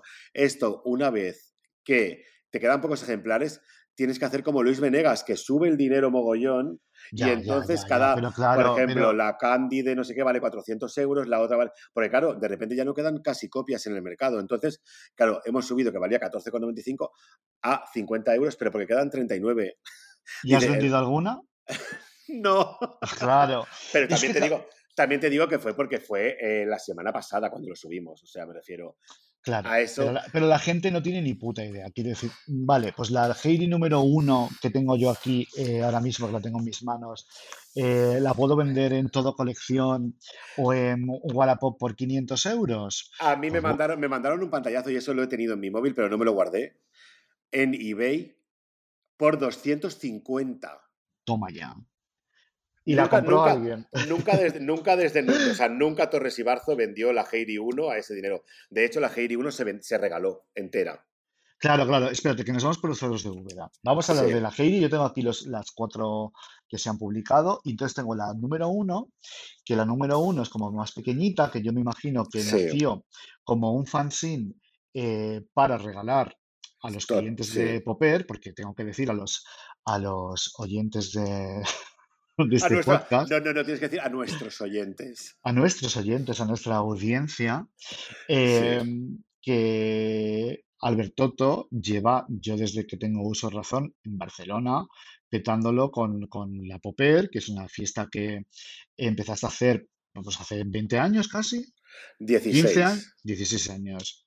Eh, y que, bueno, pues era una fiesta para osos, ¿no? Cuando él empezó a, a, gestarse toda esta movida de los osos y tal. Tú fuiste pues la, pionera, vamos, no había, no se hacían fiestas de osos en ningún sitio en toda España. Bueno, sí, estaba, estaba en aquel momento estaba Barcelona, estaba el, el Factory, que yo, iba allí. Pero lo tuyo es que, o sea, vuestro concepto eh, eh, porque esto lo empezó a hacer tú, tú, pero estaba Charlie contigo. Eh, esto, o sea, hay un concepto detrás, no es una fiesta de osos en las que sea como una fiesta fetiche o de cerderío y tal, sino que era como una fiesta pop, o sea, sin tú pretenderlo, ¿no? En la que tú Bueno, si quieres que te diga, si quieres que te diga cómo, salió verdaderamente, o sea, el germen, eso fue porque yo, yo, en mi casa hacía unas fiestas que tenían bastante éxito entre, entre mis 80 mejores amigas, como diría Teresa ¿sabes? Que, que, que, era como que de repente yo hacía una fiesta en mi casa y mm, bueno, te, voy a decir lo que siempre digo cuando alguna vez me han hecho una entrevista, ya ves tú, tres que me han hecho en la vida, pero me refiero, pero me las han hecho. Entonces yo siempre decía, me acababa de comprar, en aquel momento yo trabajaba en Stradivarius y tenía... Y tenía eh, Tú trabajabas en Stradivarius de escaparatista. De escaparatista, de escaparatista. Entonces yo estaba ahí, entonces me acababa de poner un parque divino, todo perfecto, cariño. Un, o sea, un, un, parque en casa de los buenos. De roble buenísimo, como me lo puso un ruso, aunque estaba sin camiseta todo el día y todo perfecto. Ah. Y, entonces de repente yo me hago, un, me, hago una fiesta en mi casa. ¿De qué? De travestis, evidentemente, de osas travestis. Y recuerdo a la audiencia, a nuestra audiencia, recuerdo que en aquel momento no estaba el inclusivismo, ni el queerismo, ni estaba bien visto. O sea, me refiero, lo que estaba bien visto es quedarte en tu casa y armariada. No todas, evidentemente, porque había mucha gente muy pionera, pero en aquel momento Hablamos hace 20 años atrás, casi. 16.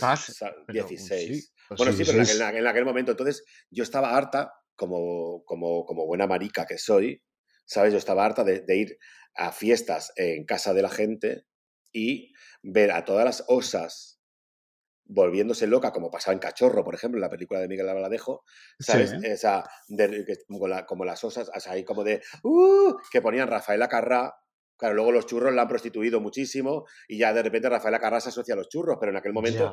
yo Eso da también para otro podcast. Esto da para otro podcast, sí.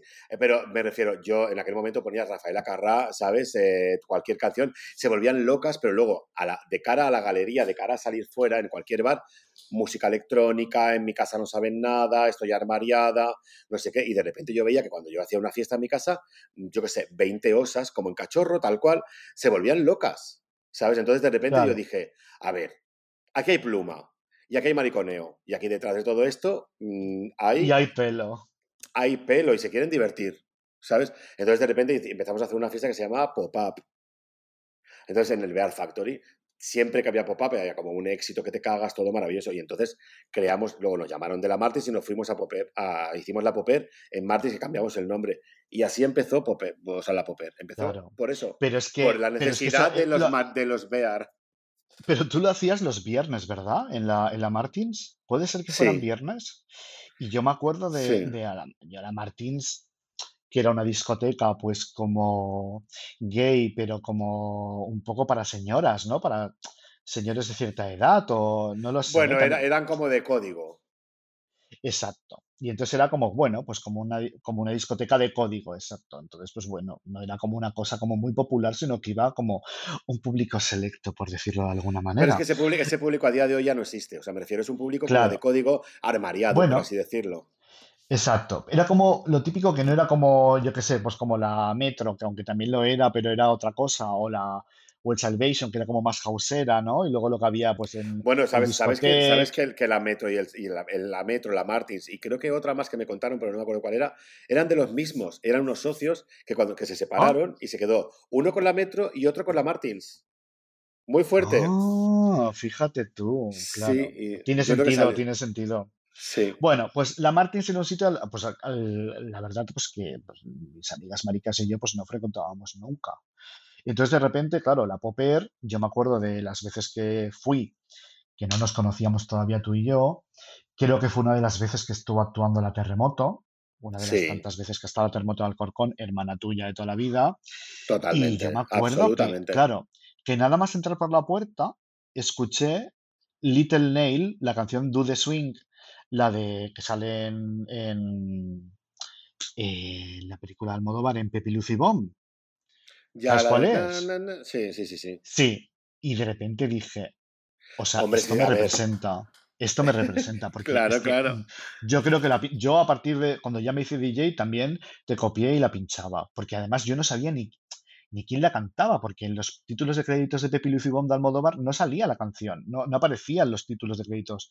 No sé cómo la descubrí, porque creo que Little Bueno, Nail era una de las actrices que sale en Rocky Horror Show, la que hace de Magenta, creo que es ella, puede ser, o me lo estoy ay, pues inventando. eso, eso ya no lo sé, ¿eh? Puede que te lo No inventes, si puede me, que no, porque yo eso ya no lo sé, tan, Ah, yo creo no que fue creo que es Little Nail y que a partir de ahí la descubrí tal. Bueno, total, que yo me acuerdo que me lo pasaba muy bien. Entonces, yo lo que quería decir es que estas fiestas que tú empezaste a hacer con la Popper Sí. venían con eh, aderezadas con un montón de referentes tuyos, o sea, que la imagen, los Es que empezó todo siendo eso, empezó siendo tal cual, todos mis claro, referentes, Almodóvar, Warhol, tal, bueno, todo, ta, ta, ta, ta, Farrah Fawcett, ¿sabes? Era todo como, como Joan Collins, Dinastía, era como todo todos tus un... iconos pop, Sí, sí, un- sí, empezaron ahí. Entonces yo los ponía en los visuales, que me ayudaba Juanjo, que se llamaba Bearnis New York, porque vivía en Nueva York, y entonces los poníamos ahí, y yo me acuerdo que en aquel momento, claro, evidentemente no había todo lo que hay ahora mismo, y había que bajárselo, había que hacer mil cosas, ponerlo, pero la gente en aquel momento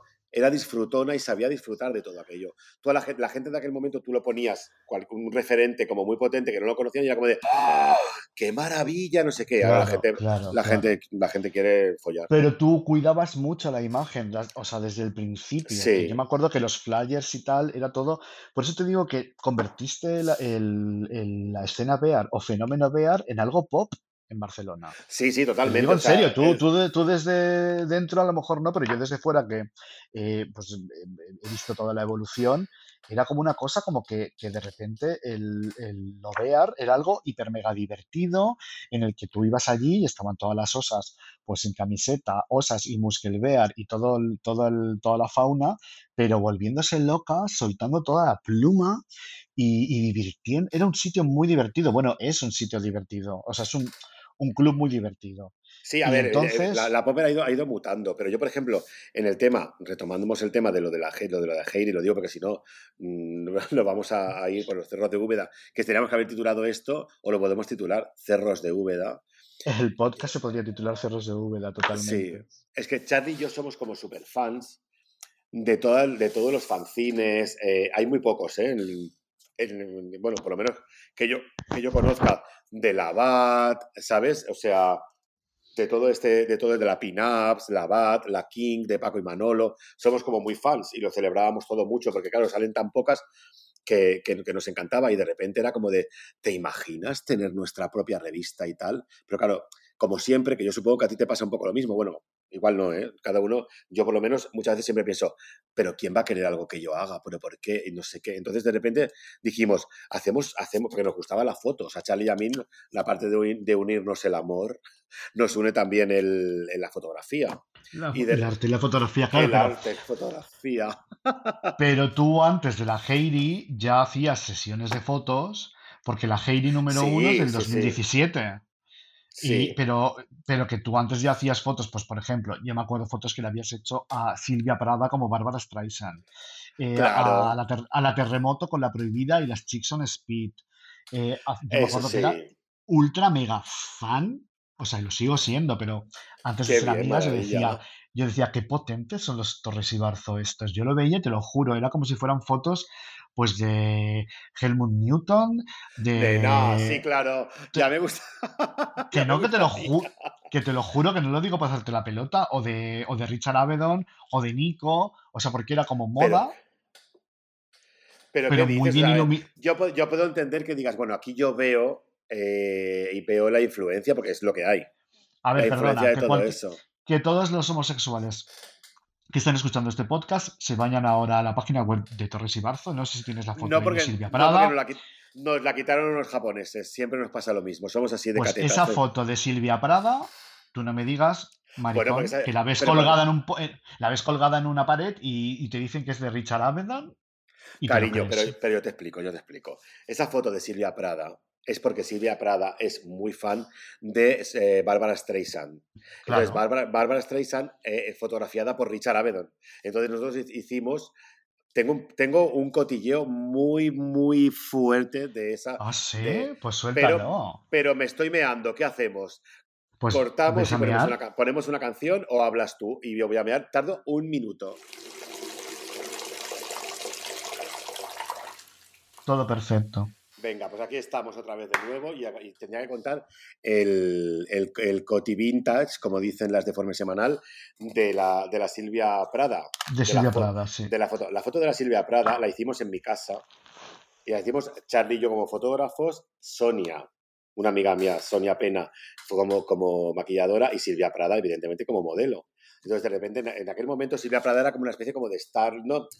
Bueno, sí, en Barcelona era como... Tú estabas, En tú Barcelona era todo un icono, sí, era un icono, sí, era un icono, un icono de bollereo, era un icono de, Sí, era, sí, era- sí. era un bollo, icono bollo, ¿sabes? Entonces tenía como lo del Club 13, que de ahí, de ahí salió la terremoto, todo, muchas, todo, todo bien, ¿sabes? O sea, luego yo, yo luego se peleó conmigo, bueno, luego pasaron muchas cosas, pero en aquel momento, en aquel momento estaba, estaba en, estábamos ahí y de repente tenía- claro, para, para recrear la foto de Richard Avedon con Barbara Streisand, porque ella es super Barbara Streisand, que en aquel momento eran íntimas con Luis Venegas, Sí. ahora, ahora creo que están distanciadas también, pero en aquel momento eran íntimas, que las dos son como super fans de, de Barbara Streisand.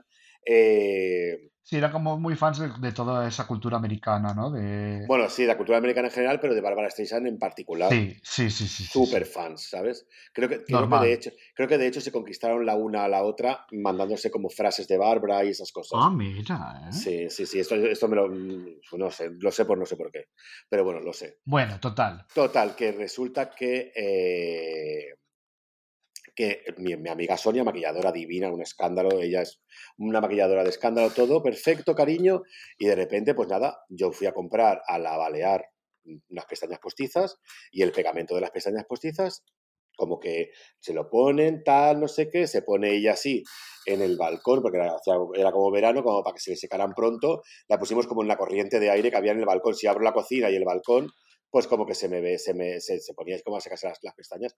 Entonces me, le dice mi amiga Sonia, Silvia, ahora no abras el ojo que se te está sacando la pestaña. Te la pongo y esperas un poco. Total, que de repente la, se la, le pone la pestaña, está así, y dice, ya está, uy, Sonia, no puedo abrir el ojo. No puedo abrir. No, y claro, de repente. ¿Qué pasó? No, no. Pues que era, era como loctite. No. No, no. Como el mastic este que se ponen las, las no, no, para no, pegarse la peluca. No sabemos lo que era, pero venía, o sea, venía con, venía con las. O sea, intentó dejar ciega a Silvia Prada. no, pero es que. Pero no fue, no fue mi amiga Sonia, ni fui yo, ni fui nadie. O sea, eso venía. Eh, ella le puso el pegamento que venía con la pestaña que la compramos en la Balear. Wow, Pero de, repente. Es que no hay que comprar en la Balear. de repente, como que de, repente le empezamos así, y claro, empieza. Ay, Sonia, que no, es que no puedo abrir el ojo, que no puedo abrir el ojo, y de repente nos empezamos a mirar todos como de, ¿cómo que no puedes abrir el ojo, Silvia? Abre el ojo. Ay, que me estoy agobiando un poco, que me estoy agobiando un poco, que yo pensaba, ¿qué? O sea, tú imagínate, la Charlie, yo, la Sonia, mirándonos los tres como de, de, repente hace así la Sonia, le coge las dos pestañas y hace crack, crack, y, oímos como, no, no, no, no, no, no, no, no, peor. Oímos como, y de repente me dice la Sonia, ah. Me hace así, claro, la, la, pobre Silvia estaba con los ojos cerrados, que esto ya no lo sabe. Está en Nueva York ahora mismo. No, no, no grito. te lo digo en serio. Eso me pasa a mí, me vuelvo loca. O sea, ella estaba. Un saludo a Silvia Prada, que nunca escuchará este podcast. nunca lo escuchará. Total, que de repente estaba como así y de repente, como que le toca así y me hace la Sonia como, me hace así como una seña como de, o sea, no sé qué coño hacer con todo esto. Entonces de repente dice, Sonia, estoy tranquila porque sé que estoy contigo. Claro, supongo que es la solidaridad, la solidaridad Bollo. En aquel momento la Sonia estaba con Ana, ¿sabes? y de, de repente, de repente como que, claro, me dice, tráeme aceite de oliva me dice la Sonia, menos mal, porque eso me pasa a mí y no sé qué hacer. ¿eh? Empezó a hacerle como un masaje en la pestaña. Pues a urgencias, a urgencias. No, no, no, que al final se la deshizo, pero se la deshizo así con los dedos, como cara, cara, cara, cara, con, con aceite de oliva poco a poco y era un cristal. Cuando al final consiguió arrancarse de su pestaña, era bueno, cuando, cuando lo tite se queda, se queda. Mm, sí, sí, sí, seco, así que es como, una, como una piedra. Totalmente. ¿Y entonces qué hicisteis? Pues nada, bueno, pues luego le pusimos otra, ¿sabes? Le pusimos otra y hicimos la foto. O sea que esa foto tiene un mogollón de historia, ¿eh? no, perdona, perdona, perdona, perdona. No, no, perdona. Esa foto. No, no, sí, sí, fue eso. Fue tal cual. Sí, sí. No, es que estaba pensando que le hicimos la foto primero. O sea, fue maravillosa, pero yo lo que me refiero es que lo que tú dices de lo de la influencia de Avedon, la influencia de, Newton y todo eso está ahí, porque evidentemente es claro, que pero por ejemplo, como yo hemos mamado de repente te haces una fiesta, un popper especial Madonna y todos los pósters son fotos icónicas de Madonna eh, con barba, te pones la barba, que es como el, puntito real, pero es que luego te creas un fotocall con todo un collage gigante de fotos de Madonna con barba con de diferentes épocas. Te curras, que regalas a la gente que llega unos imanes para la nevera preciosos del popper con una foto de Madonna con la barba, o sea que te creas toda una, toda una, serie de, imaginería, ¿no? De, de, o sea, el universo que le das a cada fiesta. Y quiero decir que eso al final es una cosa que, se, que, que por eso también es parte del éxito de... O sea, cuidar todos esos detalles, ¿no? Y también para ti también es como, como tiene que ser como, como para una travesti que de repente muchas de ellas que dicen que su personaje es como una muñeca Barbie con la que a la que visten, peinan, maquillan y, plastelina. sabes como pues lo tuyo también, o sea, que tú a tu fiesta de repente, o sea, todo tu universo, todo lo que a ti te gustaría de, a lo mejor lo haces inconscientemente, pero todo lo que te gustaría a ti, si fuéramos una fiesta y de repente entras y ves pues toda esta imagen tal y que luego además pues la música que se pincha es música divertida, que la gente se lo pasa bien, crear eso no es una cosa fácil. Bueno, en, realidad, en realidad es que eso- es que en realidad es como es como yo y mis inquietudes y mis anhelos. ¿Sabes? O sea, me Claro, es refiero, tu es como mundo. eh, es mi mundo, o sea, me refiero, yo por ejemplo, eh, yo siempre se lo digo a la gente que trabaja en Torres y Barzo, siempre se lo digo, le digo, oye tíos, ¿sois conscientes? No sé, igual no lo tendría que decir porque soy el director, pero siempre digo, ¿sois Torres y Barzo es tu, estu- tu estudio en Barcelona en el que, en el que Sí, creas toda, pues todas estas fiestas y, y y, bueno, pues todo. Y tienes ahí a, a tu gente trabajando contigo, a tu equipo. Lo Sí, digo para la gente que no sepa lo que es Torres y Barzo. Para si Torres, pues Torres y es el que hace Popper, Bananas, Heidi, hace Que Fantasía, Las Candón, hace como, tiene como, tenemos como varias cosas. Entonces, eh, yo lo que muchas veces pienso, y se lo digo siempre, no sé si igual ten- mm, no se lo tendría que decir, porque en el fondo es un poco pretencioso por mi parte, pero siempre digo, ¿sois conscientes de que estamos trabajando en algo? O sea, dime, a ver, hay, seguro que tiene que haber muchas empresas, pero somos una empresa que estamos trabajando gente gay, o casi toda la gente que trabaja es gay, porque también hay gente que no es gay, ¿sabes? O sea, gente Eres gay que inclusive, ¿eh? inclusive totalmente, ¿sabes? O sea, estamos trabajando en lo que nos gusta, para gente que nos gusta, y, y por, todo, es, todo es lo que nos... A mí, por ejemplo, todo me representa. O sea, ¿cuánta gente puede decir eso? Me refiero, ¿cuánta gente puede decir en plan de, oye, mira, donde yo trabajo y lo que yo trabajo me representa y, y está, como, está como bien y todo el rollo? Entonces, es eso, o sea, eh, nos estamos yendo un poco otra por los cerros de Úbeda, pero no, refiero, pero que, pero que todo esto va bajo un, un- el propio riesgo. Quiero decir que, eh, bueno, nos vamos a ir a- al tema Heidi, que es este capítulo está dedicado a la autoedición, aunque no lo parezca. aunque no lo parezca, eso va a pasar muchas veces. La primera Heidi nace como un fanzine que tú, que vosotros regaláis en, en la Popper. Sí, mira, yo te digo una cosa. Yo, por ejemplo, con mi amigo Juanjo, sabes que es mi Sí, hermana de toda la vida y todo el rollo, tú sabes quién es perfectamente y todo. Eh, yo siempre cuando, era, cuando éramos adolescentes y estaba, éramos como, como diría la, como diría Sofía Petrilo, eh, Samboy, 1990 y algo, o 1920. Qué arte, 2000, Sofía ¿sabes? Petrilo.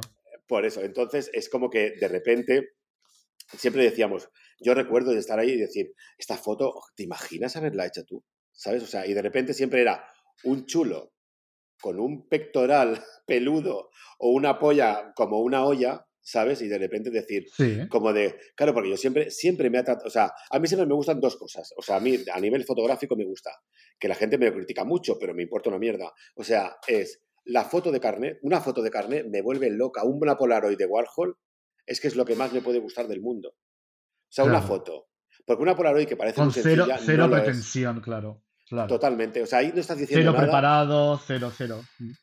tú imagínate una, una Polaroid, una Polaroid de alguien que no es nada ni nadie, o bueno, evidentemente si es Blondie, pues claro, es Blondie o, o Grace Jones, Claro, claro, sí, te ¿sabes? entiendo. Pues, ¿sabes? Pero de repente, si es una persona que no es nadie y tú cuando ves la foto dices, wow, lo tienes todo ganado ahí en esa Claro, foto, ¿me claro, entiendes? O sea, claro. ¿entiendes lo que quiero explicar? O sea, es como Sí, que, sí, sí. claro, entonces eh, cuando de repente haces una foto carne, entonces yo por eso siempre tengo, dentro de la Heidi siempre hay como el presentación de los Heidi Boys, que le llamo, por llamarlo de alguna manera, porque no sé cómo llamarlo, ¿sabes? O sea, es como, como, como la foto carnet del, de, De de- presentación, sí, ¿eh? Sí, pues eso. Ya me Como estoy la, como la foto de su foto de LinkedIn. No, no, entiendo Bueno, lo que, a lo que te refieres. Es como el headshot de toda la vida, ¿no? Con los actores y todo el mundo que ya, o las modelos que tenían en los 90, los 80, los 70, los composites, que ahora ya es una cosa que totalmente. Ya, pero, ah, pero eso es lo que, lo que te cogían o no te cogían. O sea, eso es lo que, te, claro, y es que, el- la que, que, foto de que descolgaran cara, el el- teléfono. claro, claro, y que dijeran, joder, esta tía tiene algo. Y es una foto simple de, de frontal, de cara y tal. Eso es lo que, eso te encanta. A mí eso me encanta. Y luego la otra cosa que me encanta, no me acuerdo lo que me encanta. Pues porque estoy, estoy Había aquí. dos cosas que te encantaban a la hora de ponerte todo perfecto a hacer fotos y Pues no me acuerdo. hablábamos de Sigamos de la, hablar de, otra la cosa. Hablábamos de la Heidi, de la- del... Bueno, yo voy a hablar un poco de la evolución de la Heidi, porque aquí tengo la- los cuatro números, entonces tenemos la Heidi primera, que es muy pequeñita, que está Eso es un, impresa en un eso es un, papel, un ensayo. Que es a lo que yo me, lo que yo pero, me refería un poco es como que. guay, el papel está guay, el Sí, bueno, gramaje, yo, claro, yo Y sí. está bien, está bien. Y la, y la impresión es una impresión eh, digital, que no está mal, que le da también ese aspecto de, de fanzine. Y entonces, para mí no es solo ya, fíjate tú, que es la primera primera, y no es solo una... Y realmente es la que más fanzine parece, porque yo creo que Bueno, Heidi ha evolucionado a algo que no es ni siquiera una revista. Para mí Heidi es otra cosa, que ya ahora te Claro, es que tú ten, en cuenta que hay, hay, como cuatro por ahora. Y entonces la primera es The Poppers Fanzine, la segunda es The Poppers Magazine, la segunda es The Torres y Barzo, de Torres y Barzo Magazine y la otra ya es Heidi solo. Sí, total, ha ido como evolucionando porque cada vez es más grande y cada, cada vez más grande claro. y más gorda. Como nosotras. Como nosotros. Yo lo que digo es que pero tiene muchas referencias de fanzine porque tienes un montón como de... A ver, yo tengo, por ejemplo, eh, un libro de, de, un fanzine que se hacía en Estados Unidos que se llamaba Pansy Beat, Pansy, que es Petunia en español, y es ah. como un fanzine underground que hacía toda esta gente de los años finales de los 80, 90, pues los Club Kids, etcétera, y es como que, bueno, es más, bien el, es más bien como el, el, Greenwich Village y el East Village y todo el downtown de Nueva York, pues que ahí donde empezaron los Delight, RuPaul, eh, toda, toda esa gente, la, eso, es otro podcast porque tú eres una especialista en todo esto. Soy una experta en todo eso. Patricia Phil, pues todo, todo eso sale en ese, en ese fanzine que, que estaba hecho con fotocopias y que costaba un dólar. A mí, eso, a mí eso te lo digo en serio, no hay cosa que más. Pero a ver, una pregunta, yo te hago una pregunta. Tú también, como, como, como, como, persona que haces cosas interesantes. O sea, me refiero, eh, yo ahora mismo, eh, que, que, estoy haciendo la Heiri, ¿qué hago? O sea, ¿qué línea cojo? Eh, pues claro, Prefiero, está el público fancinero, que el público fancinero quiere una revista como barata, tal, no sé qué, no sé cuánto, y que salgan como tío, mucho tío en pelotas, tal, tal, tal, tal, o la revista como un poco más. A mí, por ejemplo, me, claro, es que tengo las dos vertientes, porque yo he sido tan fan del fanzine este de la Pinups, la Bad, la, la King, lo que he dicho antes, ¿sabes? Todo eso, pero también he sido muy fan de la de Face, el interview de Andy Warhol, la claro, claro. Es la Fantastic Man. Ahí vamos. Es que tú, o sea, a la pregunta que tú me haces, ¿por qué debo de hacer? Yo te lo respondo muy fácil. Tienes que hacer lo que te salga del mismísimo coño. Lo que te apetezca, porque te lo vas a pagar tú, lo vas a hacer tú, etcétera. Pero ese es otro tema, que ahora, lo retomamos. Pero que yo digo que, en la Heidi 1 sí que, se, sí que respira todo ese rollo underground del fanzine, en el que te inventabas eh, eh, publicidades, etcétera. Sí, que se, nota, se nota pues el, la, la, pues, toda esta referencia. Bueno, pues, pues, ah, vale, te porque, porque además tú empezabas a incluir, no solo son fotos de tíos en pelotas, o sea, quiero decir, me imagino que habrá mucha gente que le excite la, la Heidi. A mí me, lo que me excita de la Heidi no son los tíos en pelotas que salen, sino cómo, o sea, el contenido que hay. No es una revista, si fuera solo de tíos en pelotas, pues es una revista que miras en dos minutos. La miras así, la pasas, la ojeas y ya está. Pero es que tiene cositas, tiene como detallitos de que dices, mm, que es lo que me parece a mí interesante a veces en los libros y las revistas, ¿no? Cuando tú coges una revista y la ojeas en un segundo, o sea, es que a ti en ese momento no, no, te, no te da ningún tipo de... o tienes un mal día o no es la revista que, te interesa. Pero pero cuando tú coges una revista y la ojeas y te detienes a mirar qué está pasando, porque aquí tenías, pues ya empezabas a poner textos, a presentar a,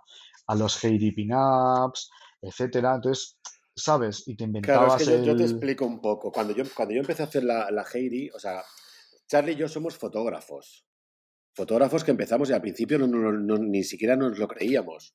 O sea, somos fotógrafos que empezábamos como a hacer fotos porque en realidad nos gustaban los fotógrafos y nos gustaba la fotografía muchísimo, nos poníamos a hacer fotos y de repente era como, bueno, vale, tenemos un montón de fotos que parece ser como que, que como que, como que, que, están muy bien, que tal, nos encantan a nosotros y, parece ser como que a la gente también le gusta, que eso ya mucho, ¿eh? Porque hay mucha gente que, hace una, que hace fotos pero no tiene por qué gustar y empatizar con todo el mundo. O sea, que en el cual de repente tú haces una foto que a ti te, te parecen la polla con cebolla y luego de repente no es nada. ¿Sabes?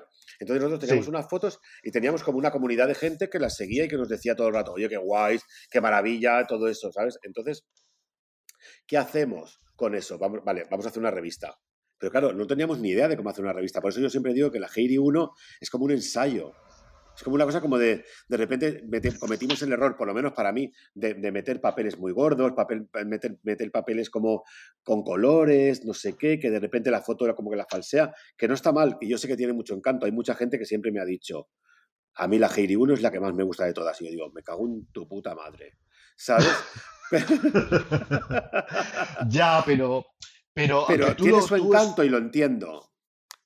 es que, a ver, escúchame, es que tú no, tú no, o sea, tú lo que te pasa con, con, con Katie en este caso con la uno que estamos hablando de- del primer número, es que tú, la, tú sabes todo lo que hay detrás. El- con el impresor que hablaste, con qué hacemos, cuánta tirada, eh, pues mira, este modelo al final me ha dicho que no quiere salir, pero también quiero meter aquí algún guiño a Warhol, pero no me cabe. ¿Qué hacemos? ¿Sacamos eh, desnudos integrales o no?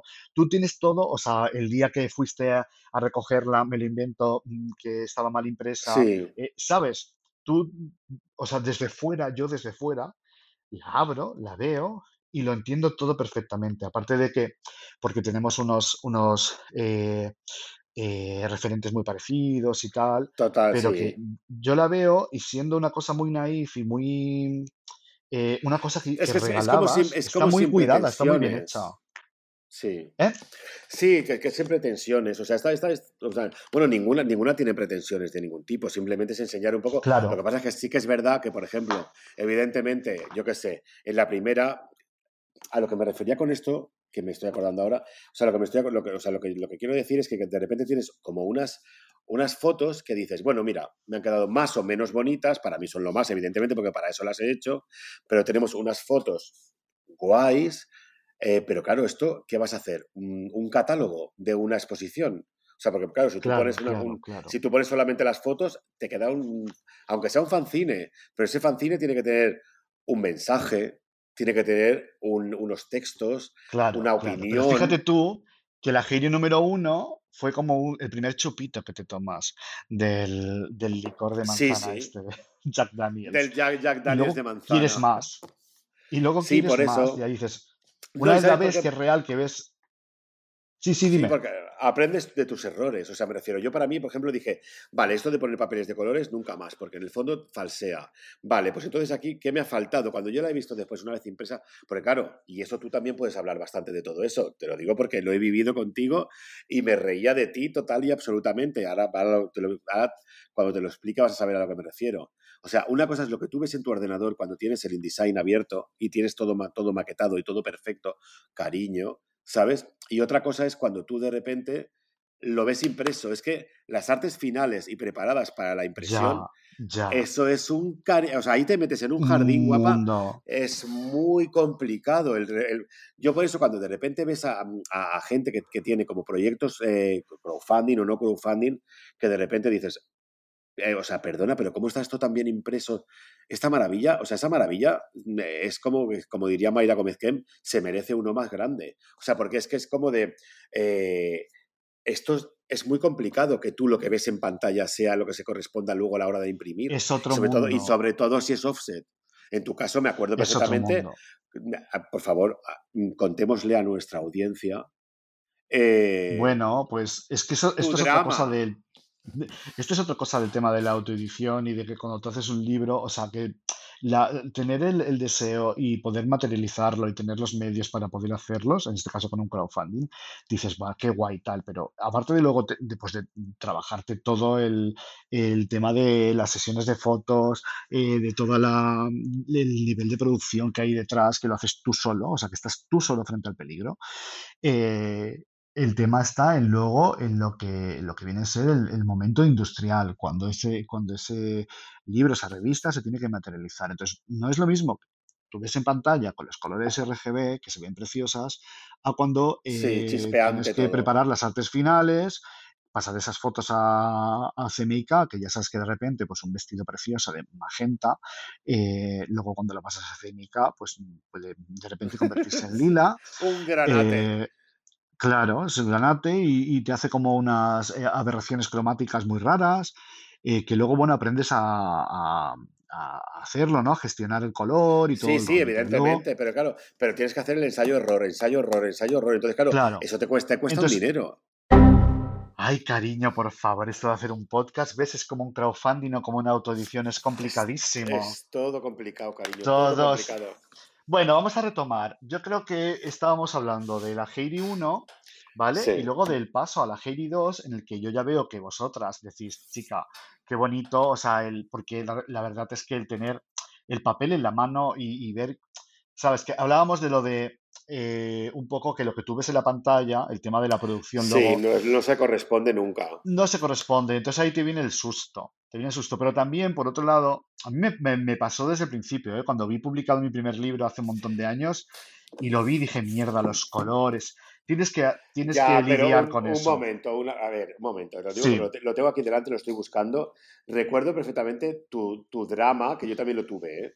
Yo, yo, de hecho, recuerdo que una vez impresa la 3, descarté cómo mm, se habían impreso, no te puedes imaginar la de papeles que se habían impreso, pero recuerdo que creo que era la Estea, ¿verdad? Que la tengo aquí delante. Sí. La Estea y la Dovima, que habían quedado muy oscuras. Sí, sí. Y me, acuerdo que me llamaste prácticamente desolada y que te querías tirar un poco por el, por, yo que sé, por el viaducto. Por el viaducto de Segovia que lo tengo al lado de casa. Pero te digo una cosa, eh, no estoy equivocada en ese sentido. ¿eh? Vale, ya.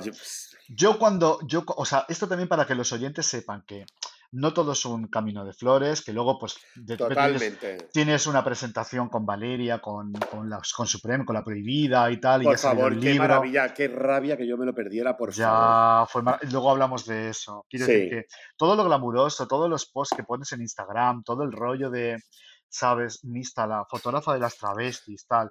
Todo eso tan glamuroso que yo no lo vivo, yo lo vi, yo vi, porque yo vivo el, porque, desde dentro. Ya, es que es, muy complicado. Es, muy, es como si tú le preguntas, yo qué sé, a Pepe Navarro, cara que se ha hecho la veneno en Mississippi, pues él lo viviría de una manera completamente, lo sufriría. ¿Sabes? el para él era trabajo. Es que, claro, es, Que, es, que, es que hacer una cosa, lo que decimos de la autoedición, sobre todo cuando es autoedición, porque cuando detrás nuestro tenemos una productora que nos está inyectando pasta para que eso salga divinamente, que tú dices, mira, quiero aquí, de repente una escultura gigante de Michael Jackson, como la de History, ¿sabes lo que te, y te la ponen? Tú dices, hostia, claro, claro, Pero cuando te la tienes que hacer tú es a quién, lo, quién me lo hace, dónde la busco, cómo lo hago, no sé qué, y todo es complicación. Es todo, es, mm, es, mucho sufrimiento porque le pones todo el coño al, asunto. Entonces, claro, la cosa está en que eh, una vez tú ya has pasado por todo lo que tienes que pasar hasta que llegas al momento que mandas a imprimir, que mandas los, los eh, ¿cómo se llama esto? Los originales para imprimir, los... Las creatividades. los, los, las cosas, el PDF final para imprenta, ¿vale? Tú lo cierras todo perfecto, con una de esto de color, todo divino, lo envías y claro. Aquí viene otra vez el tema de, pues, no tener los medios. Claro, no haces pruebas de color, pues porque son muy caras. También la, tecnología ha cambiado muchísimo, no es lo mismo hace 20 años que ahora, que tú sabes que las, máquinas de imprimir eh, de cuatricomía gigantes, estas vienen con, bien calibradas y te tocan el color y tal, y bueno, o sea que como que... No, no, pero todo, yo, yo todo eso, yo todo lo padecí muchísimo, yo no sé tú. A mí me han dicho que hay gente que se va directamente y duerme allí viendo las pruebas de, Yo al final acabé, haciendo eso que se me jodieron las vacaciones, acuérdate. Es que te vuelves loca, te vuelves loca porque lo que tú tienes en la cabeza, aunque yo tenga, tuviese detrás un bagaje de 20 años de experiencia en el mundo editorial, que eso me pasaba ya cuando llegaban los libros a la editorial y llegaba la primera copia y me decía, mira, ya ha llegado la copia de este libro de packaging. Y yo miraba y decía, madre mía. Pero claro, luego había otros que decía, wow, ya. Algunos que imprimíamos en China, en China, imprimían que te cagas de bien, o sea, precioso todo. Pero a mí, Entonces, yo, tengo, yo tengo amigos que han impreso en China y les imprimen súper bien. Y además era como de, qué miedo, qué miedo, qué miedo. Y cuando les llegó era como de, ah, pues divino, todo divino. Son la bomba, son la bomba. Yo todo lo que impreso en China es espectacular. ¿Sabes Controla muy bien. Yo, yo, con todos mis respetos hacia todos, y yo no quiero ser nada de nada, pero lo que me refiero es como, yo creo que aquí en España, o por lo menos mi experiencia personal, es que tú de repente haces una revista y se, o sea, se lavan las manos. ¿Sabes?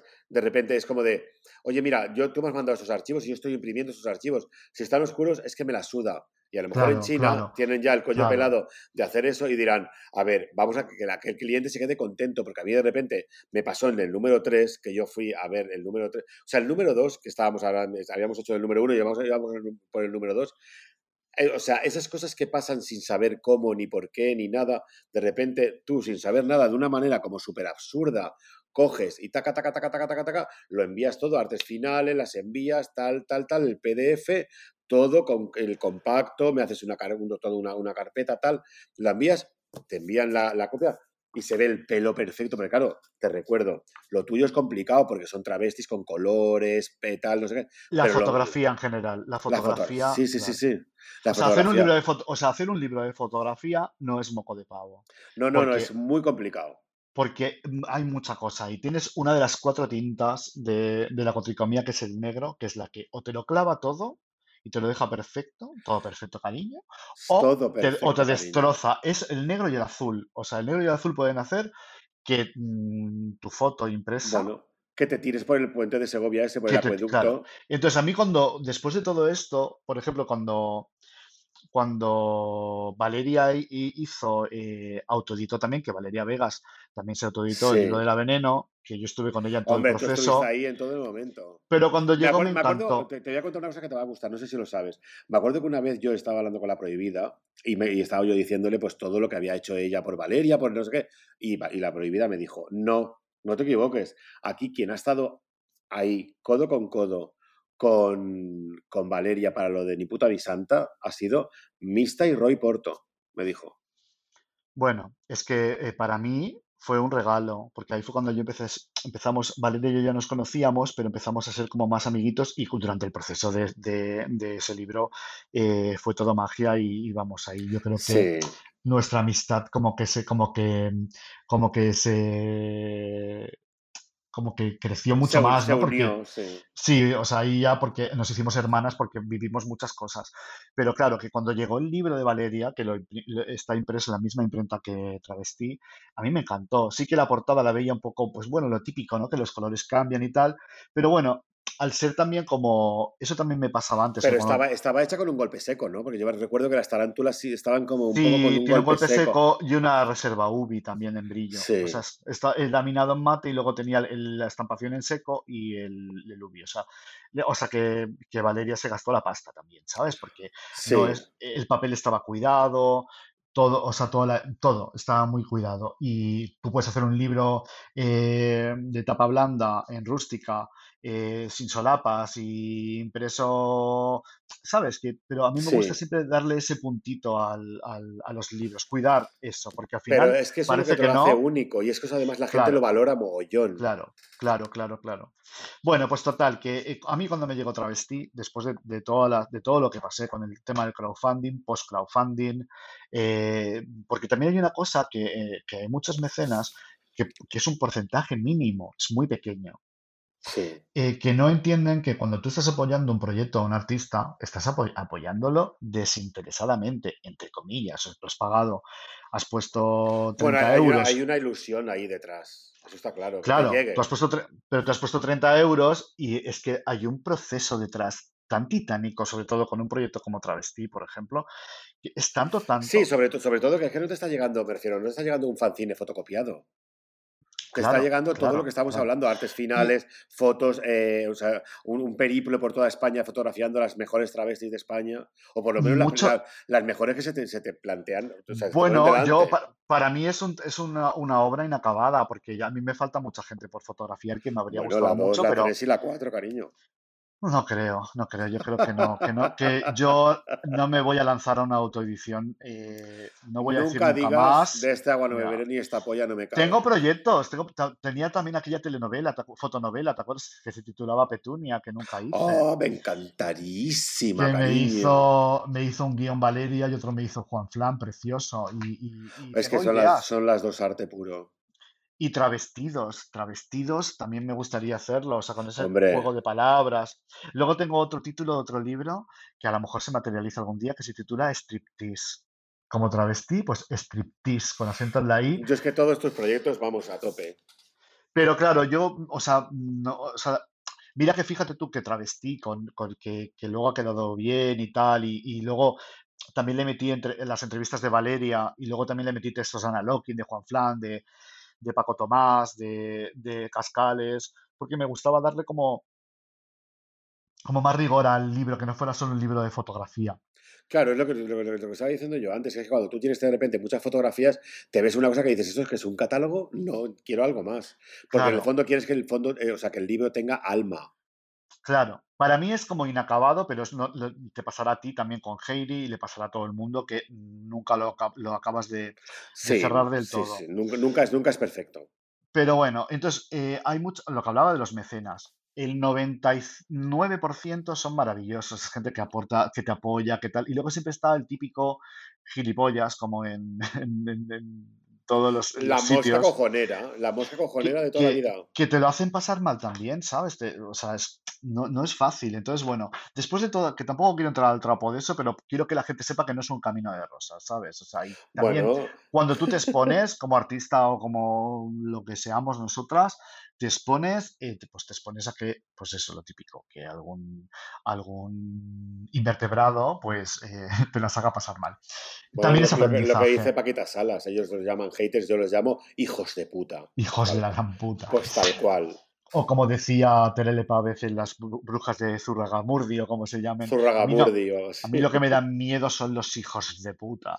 Total. Bueno, de repente ya lo envías, pagas, porque eh, Porque hay que yo, pagar.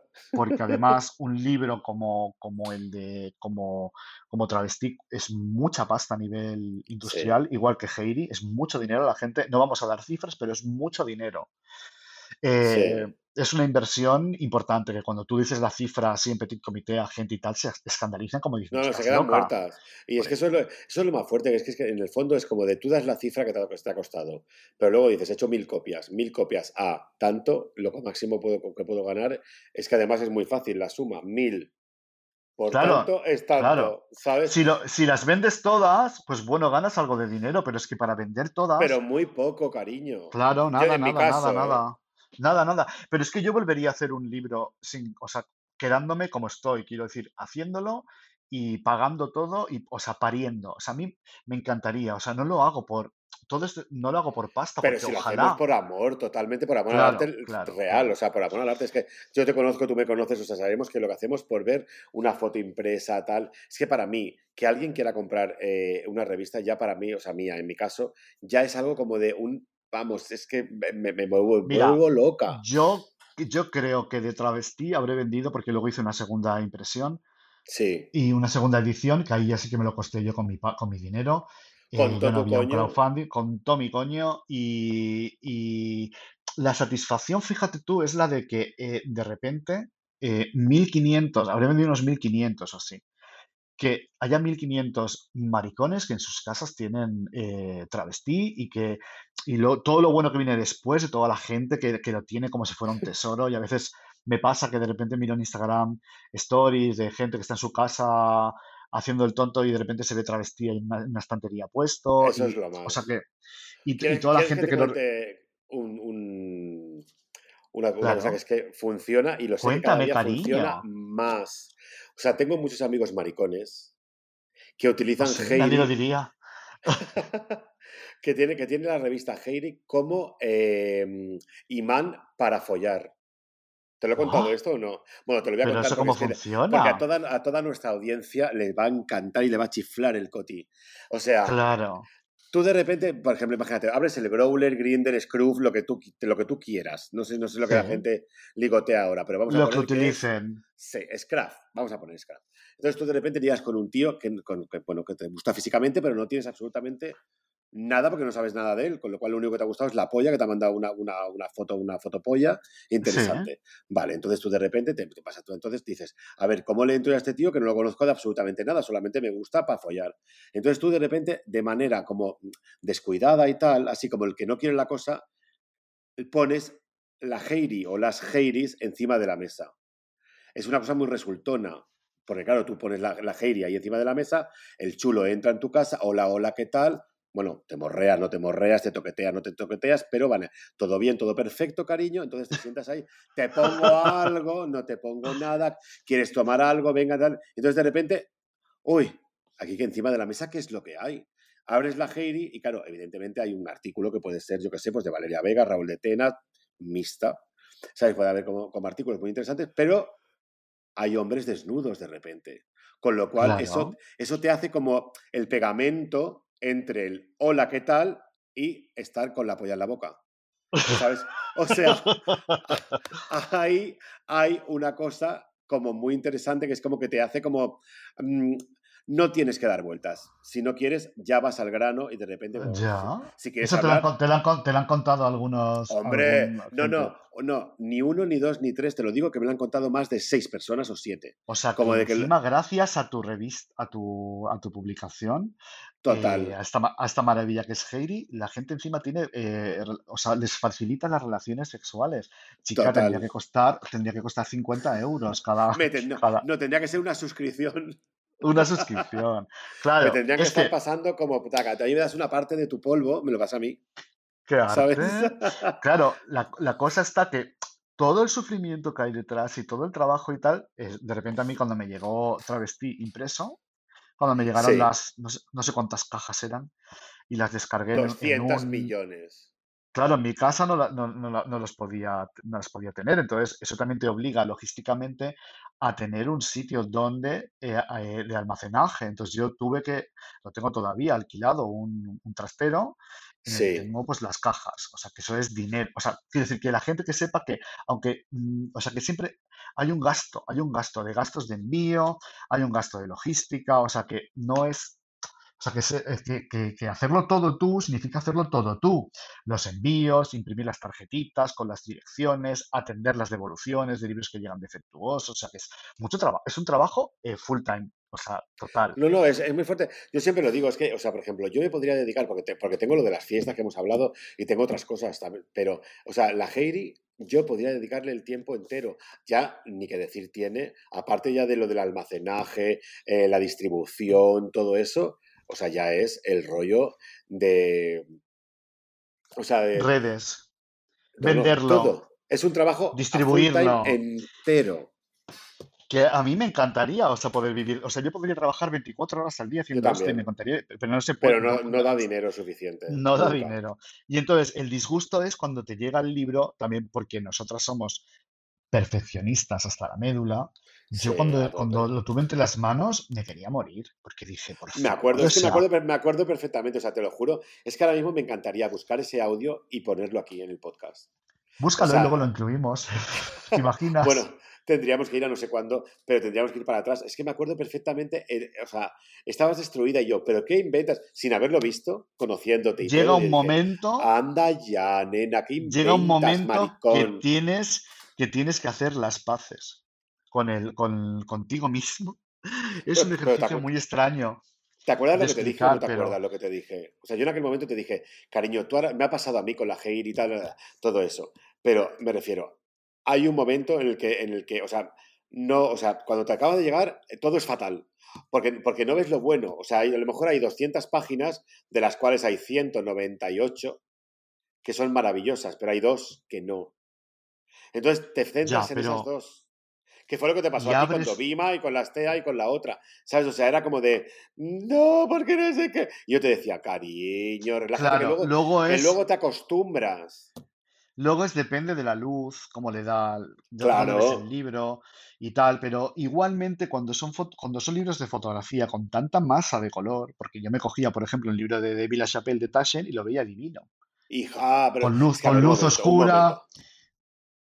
Pero es que David claro, o Chapelle sea, tiene, o sea, David Chapelle, yo pedí, yo pedí presupuesto para hacer una, un ¿ves? Tendría que hacer un crowdfunding de esto. Yo tengo un proyecto nuevo que tú sabes cuál es y todo el rollo para hacer una, y yo lo llevé el libro de David Chapelle para, para que me, para que me presupuestaran ese gramaje, ese, y lleva como un barniz, un no sé y qué, se no sé escucharon risas en off, ¿no? O sea, No, claro, total y absolutamente. O sea, era una cosa como que de repente la mujer me dijo, ¿quieres esto? ¿Sabes lo que vale, no? Como diciendo, mucho anda, dinero. anda, anda, sal por la puerta y cállate, porque además me conoce y claro, en el fondo siempre quieres lo mejor con menos dinero. Entonces es como de, claro, cariño, o Bueno, sea, toca, bueno, pero claro, sí, estamos hablando de, de, de calidades de papel y luego de, de que de Villa Chapelle hace las fotos y tal, y tiene, pues lo que decíamos de Annie Leibovitz, a 50 personas detrás que retocan, que preparan los originales para, para Pero imprimir, que pero hacen es que pruebas ni, de ni color. eso, es que ni eso, yo lo que creo es que detrás tiene una industria que le paga una paga una industria. Claro, O sea, claro, una claro, productora, o claro, llámalo como claro. quieras, que le paga un dinero que dice, lo que tú quieras, cariño, lo que tú digas, Claro, claro, cariño. claro, claro, claro, claro. Sí, ¿Sabes? O sí. sea, Entonces, claro, que de bueno, repente es como, yo, tú ten en cuenta que vienen con una caja, la caja es adicional, o sea, la caja no hace, no hace falta en bueno, sí, realidad para un... Pero claro, para hacerla como más guay, más total, más. ¿Sabes? O sea, de repente ya viene con una caja. Eso cuesta numerada. ¿Sabes? esa, caja eso es mucho dinero. Claro, o sea, me refiero. Ya, pero. Es que no es una cosa fácil. Lo nuestro sí que es pero fácil, yo... es como de lo que hay es lo que hay, punto. Ya, pero yo cuando lo vi, o sea, la, la o sea, que luego eso no lo ve nadie, nadie, pero la decepción fue real porque dije, no está como yo, o sea, yo, o sea, que yo llevo trabajando 20 años en esta industria y sé lo que pasa de, de la pantalla al papel y tal, pero, mm, o sea, fue, o sea, que sí, que yo a veces eh, hice las paces con, el libro, a todo el mundo le ha encantado, todo el mundo lo ve precioso. Yo, yo lo, que, lo, que te pasó fue eso, cuando de repente empezaste a recibir las críticas maravillosas de todo, dijiste, bueno, vale, pues no está tan mal, creo yo, ¿no? Porque claro, tú de repente dijiste, porque claro, todo el mundo cuando hacemos algo, cuando creamos algo, en el fondo dices, bueno, hay una cosa ahí dentro tuya que dices, espero que a la gente le guste. Y no, y no mis 80 mejores amigas, sino el resto de gente. Cuando tú de repente viste que vendiste las primeras mil copias, hiciste la segunda tanda y aún se siguió vendiendo a saco, dijiste, hostia, pues qué guay. bueno, porque... Te reconciliaste con todo porque dijiste, bueno, no está tan mal. Ah, yo, yo estoy, o sea, estoy encantado de haberlo hecho y, de que el libro exista y de, sobre todo que lo tengan 1500 personas en su casa o las que, los que lo tengan. Estoy encantado con eso, pero no estoy al 100% encantado pues, con el, con pero eso creo que le debe pasar a todo el mundo. O sea, y además es que decir esto es hablar negativamente de, mi trabajo, pero. Es que no hemos hablado todavía. Perdona. ¿De qué? No, no, no, queremos, queremos hablar de los, de los sponsors. O sea, me refiero, yo cuando, cuando de ah, repente ves como revistas como Super Totales, como yo sé, Labat, que de repente tiene ahí como Bottega Veneta, Tom Ford y yo qué sé, Versace o Givenchy. Dices, bueno, claro. Hostia, pues tú imagínate que te dice travesti, o sea, pues supongo que probablemente uno de esos sponsors ya te paga toda la revista.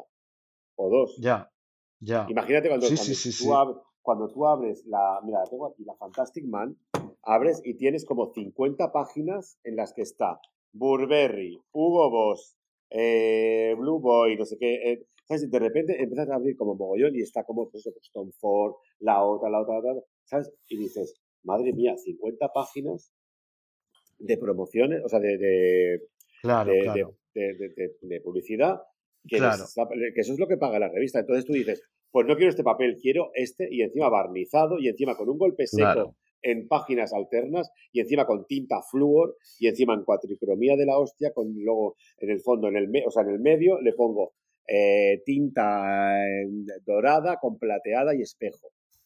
pues claro. Claro, claro, pero es que ahí, vamos al tema de la autoedición. La autoedición es, tiene, tiene, tiene todo esto, que es que no, o sea, partes de la base de que no tienes eh, los recursos, o sea, económicos como para, y que luego el mercado tampoco absorbería eso, porque la materia prima, eh, lo industrial es muy caro, es muy caro, y ahora con el tema del papel, que está desbordado, está carísimo. Entonces, la industria ha cambiado. Entonces, yo creo que al menos tanto, o sea, ya no, no quiero hablar yo del, producto final porque no puedo, no puedo ser, eh, no tengo una visión, porque yo tengo, o sea, yo veo travestí y veo todo lo que hay detrás de todo el trabajo, de todos los años, de, los viajes, de, sabes, que, todo guay, es que en el fondo todo muy bien, pero no puedo ser objetivo pues porque veo todo eso. O sea, me gustaría poder verlo como tú, por ejemplo, que te llega a casa travesti y lo ves y lo disfrutas, ¿sabes? O sea, que yo también lo disfruto, pero no de la misma manera que una, una persona que recibe el libro y dice que guay, ¿no? Pues pero bueno, pero eso es el precio, el precio, a pagar, creo yo. Claro, claro. Y sobre todo porque ya te digo que, yo soy muy, muy, muy, muy perfeccionista. Y que está muy bien. Pero, pero claro, yo por ejemplo veo a la Heidi. Yo cuando me, la, cuando me llegó la última Heidi, la 4, que, o sea que de la 1 a la 2 ya hay una evolución porque ya hay mucho más contenido y que sobre todo me gustaría decir que Heidi no solo es una revista de tíos sin pelotas, ni una revista homoerótica, que lo es, sino que también incluye eh, arte. Quiero decir, tienes artistas invitados, eh, gente que escribe textos, eh, artistas que te gustan, que tienen que ver con, la, con, lo homoerótico, que de repente participan, ¿sabes? que... Sí. A mí, hay una, a mí hay una cosa que de todo esto, de verdad, de todo este viaje se podría llamar como si fuera un viaje, ya sé que es muy trillado eso. Y tanto es un viaje, guapa. En todo este viaje. De no, de no retorno. Nunca más. Sí, no, no, no. Yo, estoy en, en, el fondo es que me encanta, ¿sabes? Mira, si te digo la verdad, lo que yo le decía a Charlie la, cuando estaba haciendo la, la 4 es, ¿sabes? Una de las cosas que más me gustan, o sea, en el fondo es el decir, mira, tengo este PDF con estas fotos que acabo de hacer, tal, tal, tal, tal, tal, y es como la dirección eh, editorial, o sea, el decirle a la gente que va a escribir, a la gente que va a escribir de los textos, de las fotos que tú has hecho previamente, que me parece maravilloso, que eso también eso sí que es un podcast, porque viendo el, tiempo que tenemos no nos va a dar tiempo de hablar de todo esto. pero o sea, es que estamos, llevamos a, como las locas aquí, de verdad. Sí, sí, sí, es que estamos enfurecidas. Todo, pero todo bien, todo perfecto, cariño. ¿sabes? todo perfecto, cariño. Total. Entonces, o sea, una de, una de las cosas es como lo de la dirección editorial.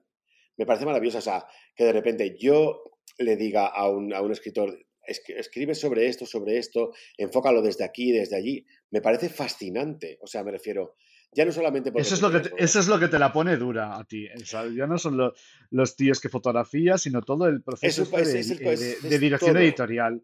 Sí. porque es que es muy guay, porque de repente, claro, tú, claro, una revista es una de las cosas que, o sea, eso no lo hemos tratado todavía, pero, o sea, una es revista... mi sueño.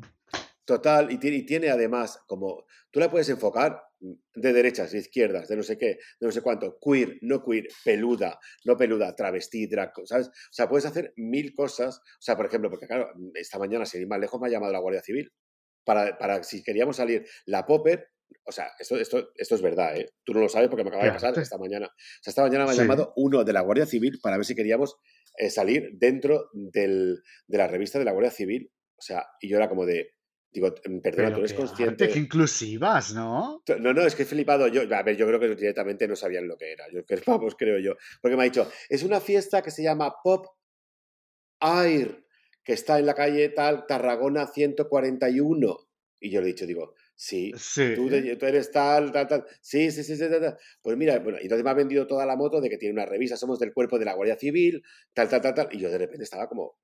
Y al final de todo, cuando. Pero, hablar, pero que tienes que. O sea tenías que pagar para, para aparecer ahí. Hombre, absolutamente. Claro, dice que, claro, somos un cuerpo no estatal, somos un cuerpo militar, que, que, que, es como diferente, no sé qué. Para decir, yo sí que soy un cuerpo, cariño.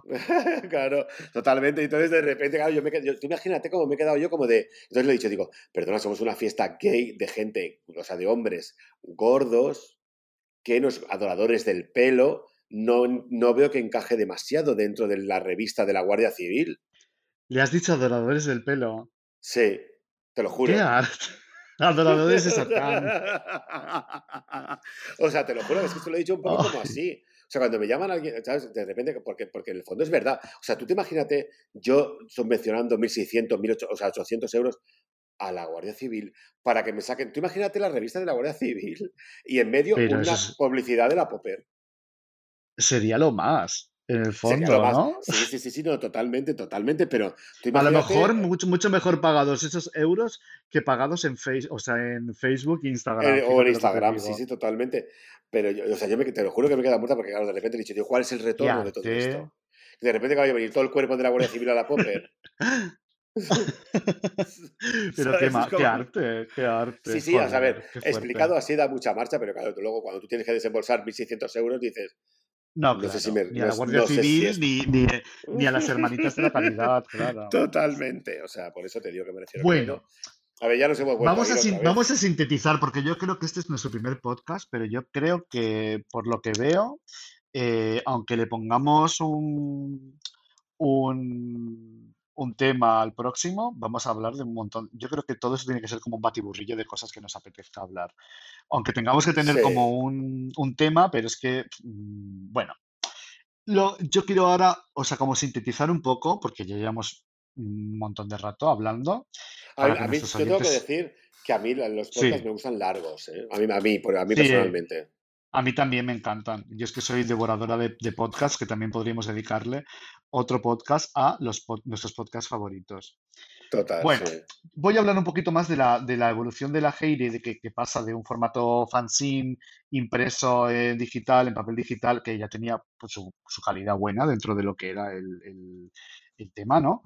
Luego pasamos ya a un formato que es un poco más grande, el papel ya es offset, ya, ya, es, una, ya es una cotricomía, ya hay más ya hay como, eh, pues eso, ¿no? Pues más eh, textos, entrevistas, eh, arte, o sea, que empieza a ser como más cultural, ¿no? Luego la 3, que ya era una revista, ya con lomo. Un salto bestia, sí. Que ya no estaba grapada, es un, es un lomo, el papel sigue siendo ese offset mate que tanto nos gusta. Sí. Y aquí ya empieza a haber mucho más arte, incluso en, las fotografías en, hay como más, más producción eh, pues de escenografías, con flores, todo esto del, Secret Garden. Eh, me gusta también porque además es como un viaje todo el rato. Presentas a los, a los modelos que van a salir dentro, pero luego vuelven a salir, vuelven a aparecer en, bueno, es una maravilla ya. lo que yo, creo que habría, que, explicar un poco que siempre las Heiris lo que pasa es que siempre, como, bueno, no, siempre, ¿eh? pero a partir de la 3, sobre todo de la 2 también. O sea, como que siempre es como que se presentan a unos, a unos chicos que no tienen por qué salir en, todo, en todas las editoriales que hay luego, porque luego todo tiene un tema, tiene todo, pero son unos chicos que se presentan como Harry Boys y se presentan como el nombre del chico y hay una pequeña descripción, hay una pequeña encuesta como de, por ejemplo, mm, preguntas tan relevantes como cuál es tu sabor de chicle preferido, ¿qué se le ocurrió a Valeria? esa pregunta, ¿sabes? O por ejemplo, ¿sabes? O sea, como duermes, esas, esas, cosas, tonterías que a todos nos gusta, como, o sea, eso evidentemente es como un homenaje a la super pop, al nuevo vale, que tanto nos gustan, ¿sabes? Eh, entonces hacemos como... Sí, es que el pop, el pop siempre nos va a acompañar hasta la muerte. Total y absolutamente. Entonces, claro, a mí lo que me gusta es presentar a los chicos, hacerle esa foto famosa que a mí me gusta, bueno, famosa para mí, del carnet, de Andy Warhol, llámalo como quieras, ¿sabes? Esa foto como de presentación en la que tú ya ves la, la, cara del chico, porque ahí solo se presenta. Entonces, luego tú eh, a lo largo de la revista ves a esos chicos en otras actitudes, de otras formas, interior, exterior. En un principio, la, primera creo que es todo interior, la segunda casi todo es, eh, también interior, no, sí, es todo interior en realidad. Y luego la tercera, el salto, que es lo que estábamos preguntándome ahora, es cuando de repente la, la, revista como que se abre un poco más y empezamos a hacer pues como mm, decoraciones, o sea, interior, pero con decoraciones, exterior. Sí, nos vamos escenografía. A Sí, sí, sí, sí, totalmente. Los exteriores es que, son, que son divinos. Y luego, mira, por ejemplo, aquí estoy viendo en la Heidi 2 eh, entrevista a Melodon, por ejemplo. Melodon es una maravilla. o sea, yo de repente cuando, cuando le... Cuando le, dale, a grabar, a grabar. Maricón, que le estoy dando ya a grabar, está grabado. Ah, Melodon, por favor. O sea... Melodon. Melodon. No, no, de verdad. O sea, es una persona que ha hecho la... Por... Melodón, Melodón todo. Pues, o sea, Melodon, o sea, cuando me dijo que sí, o sea, ha hecho la portada de la revista Times. Sí, sí, sí, sí, sí. O sea, yo, cuando me dijo, o sea, a ver, hay, hay muchísimos artistas que me parecen la bombísima aquí en todas, desde la 1 hasta la 4, ¿eh? Pero de repente cuando Melodon me dijo que sí, además todo lo que le pedía me, me, decía que sí y que sí y que sí, y me mandaba más y me mandaba más, porque claro, de repente me mandó unos que digo, hostia, no, no, no, no encajan bien con todo. ¿sabes? Y de repente como que me mandaba más, y me mandaba más, y era como de, oye, qué maravilla este hombre, ¿qué es eso que ha hecho la revista Times? Sí, sí, de repente como, como, como gente que tú siempre has visto en Instagram. Sí, sí, sí, ¿sabes? sí, sí, o sea, de repente... Poder tener todo eso en, en, en, ¿sabes? Es lo más. Y luego, por ejemplo, saltamos ya a la 4. Que la 4 es ya una maravilla de, vamos, o sea, esta sí que la he vivido yo contigo de principio a fin, igual que tú conmigo otra vez, pero es que la portada ya con este papel que tiene como esta trama como de tela, como eh, es como un Geltex precioso, que además hiciste doble portada, hiciste dos portadas, una con cada, con, distintos eh, modelos. Y luego ya dentro... Es que tengo que, decir una, tengo que decir una cosa, lo digo porque igual a la gente que se autoproduce le interesa saber esto. Las portadas, como se tiran aparte, porque eso siempre suele ser más gordas o lo que sea, se, o sea, en mi caso tiene como una especie como de, de, vinilado, es como un canvas que, se le llama, que, que, tiene, es como más gruesa y, y tiene como una especie como de, tiene varias, tiene una textura y luego encima tiene como un, como un vinilo, como una especie como de, sí, bueno, vinilo, creo que se llama, ya está. Entonces yo lo que quería era como la, portada, es una foto de Torres y Barzo, que, que, bueno, que siempre pues elegimos algo que tenga como mucho impacto, y la contraportada es un artista, Esto es una, nueva, una novedad que, que en la Eso es primera y en la segunda precioso, sí, precioso. Sí, por eso. Entonces, claro, lo que queríamos era como, como que, que- que se semejara, se, seme- se dice sí, se semejara, se pareciese a, eh, a, bueno, pues a un óleo, a un, ¿sabes? Sí, Que, sí, total, sí, como, sí, como un lienzo. entonces, como un lienzo, entonces eh, tiene, tiene como, e- como eso, que entonces lo que, lo que importa, que es lo que yo digo de la- los que se, se quieran auto, autoeditar, es que las portadas van aparte de todo lo demás. Entonces, tú eh, en, cada, en cada pliego, que se llaman pliegos, cada, tú lo sabes mejor que yo, Sí, se llama pliego cada hoja, que son como cuatro por delante y cuatro por detrás, pues en la portada tú, tú haces dos y dos. claro. Entonces, tú tienes que, ti- tienes que tirar lo mismo y puedes, puedes hacer, o sea, te puedes ahorrar Con la misma tirada eh, tienes para encuadernar con, con con diferentes 15. portadas, exacto.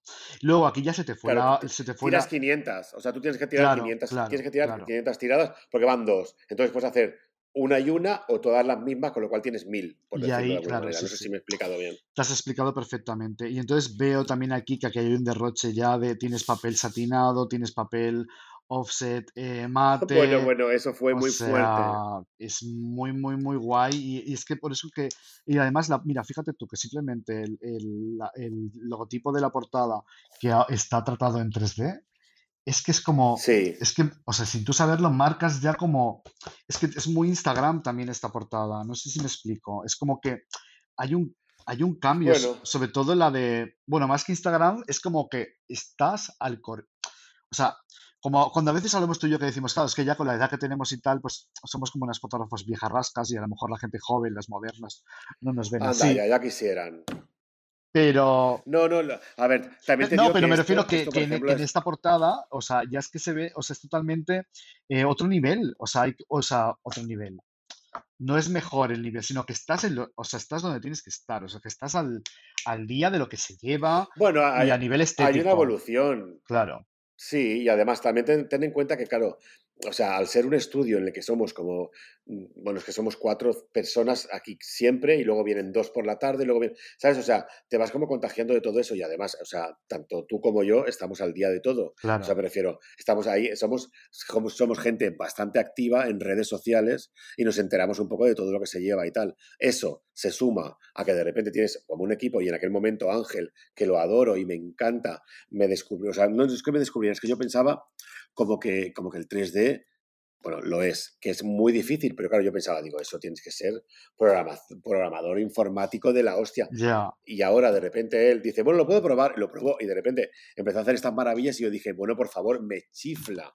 ¿Sabes? claro, Entonces de repente era como de, claro, siempre con, la- con una dirección y un no sé qué, y para, para enfocarlo como el, el- el mundo del peludo, eh, Bear, tal, no sé qué, que nunca, o porque una de las cosas que a mí más me importaba y más me interesaba era no perder nunca la esencia fanzine, que yo creo que ahí es donde está el número 5, el verdadero, la verdadera, ¿cómo decirlo? Eh, La verdadera Nancy Rubia.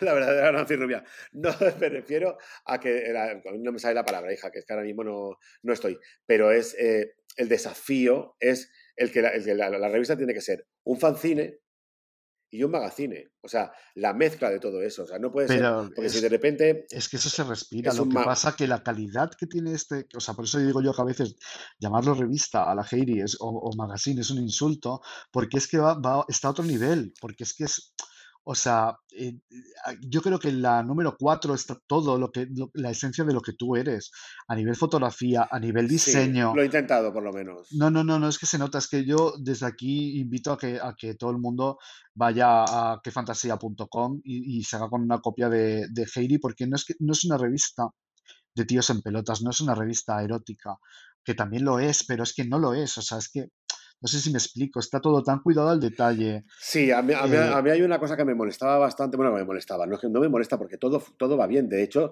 si tú. A mí, yo quise. A ver, no sé, ¿cómo, ¿cómo te puedo explicar? O sea, hay muchas cosas dentro de la Heidi, muchas. Desde la 1 a la, a la 4, sí, ¿eh? solamente hay 4. Estoy, estoy ahora justamente metido en la 5, pero es, eh, una de las cosas que me gustaba era recuperar ese, esos, esos relatos eróticos que con las con tantas pajas yo me he hecho, ¿sabes? sí, O sea, a mí me, me, me, me encantan los relatos eróticos, me encanta todo eso. Entonces, de repente, como que poner un relato erótico que, te- que ya sé que es obsoleto, pero es que me da igual. O sea, quiero tenerlo. Quiero tener Claro, opinión. claro, Pues está claro, en la claro. 4. Porque hay, hay, hay, un, hay un texto maravilloso de la terremoto, otro de, de Algar, ¿sabes? O sea, Hasta yo, hasta yo, hasta yo hice un Tú has hecho un texto, texto. ¿eh? Bueno, hay, hay, que- hay que decir, hay que, hay que dar datos de que tú hiciste un texto, no sé si, no, creo que te equivocaste y yo te dije, me lo invento, 2000 y tú, tú entendiste Pues 20.000 porque yo soy, soy una pesada y, y- y como soy una cotorra hablando, pues escribiendo lo mismo. Y yo quería contar un montón de cosas y tal, pero bueno, Pero estaba. era una maravilla a mí. ¿Te acuerdas, te acuerdas que te dije, digo, lo pondremos en la web? Pero luego, claro, en la web no hay nada que sea como de texto. Entonces, Falta lo del pero bueno, aún asesinato. así, Faltó incluir lo del el asesinato. asesinato.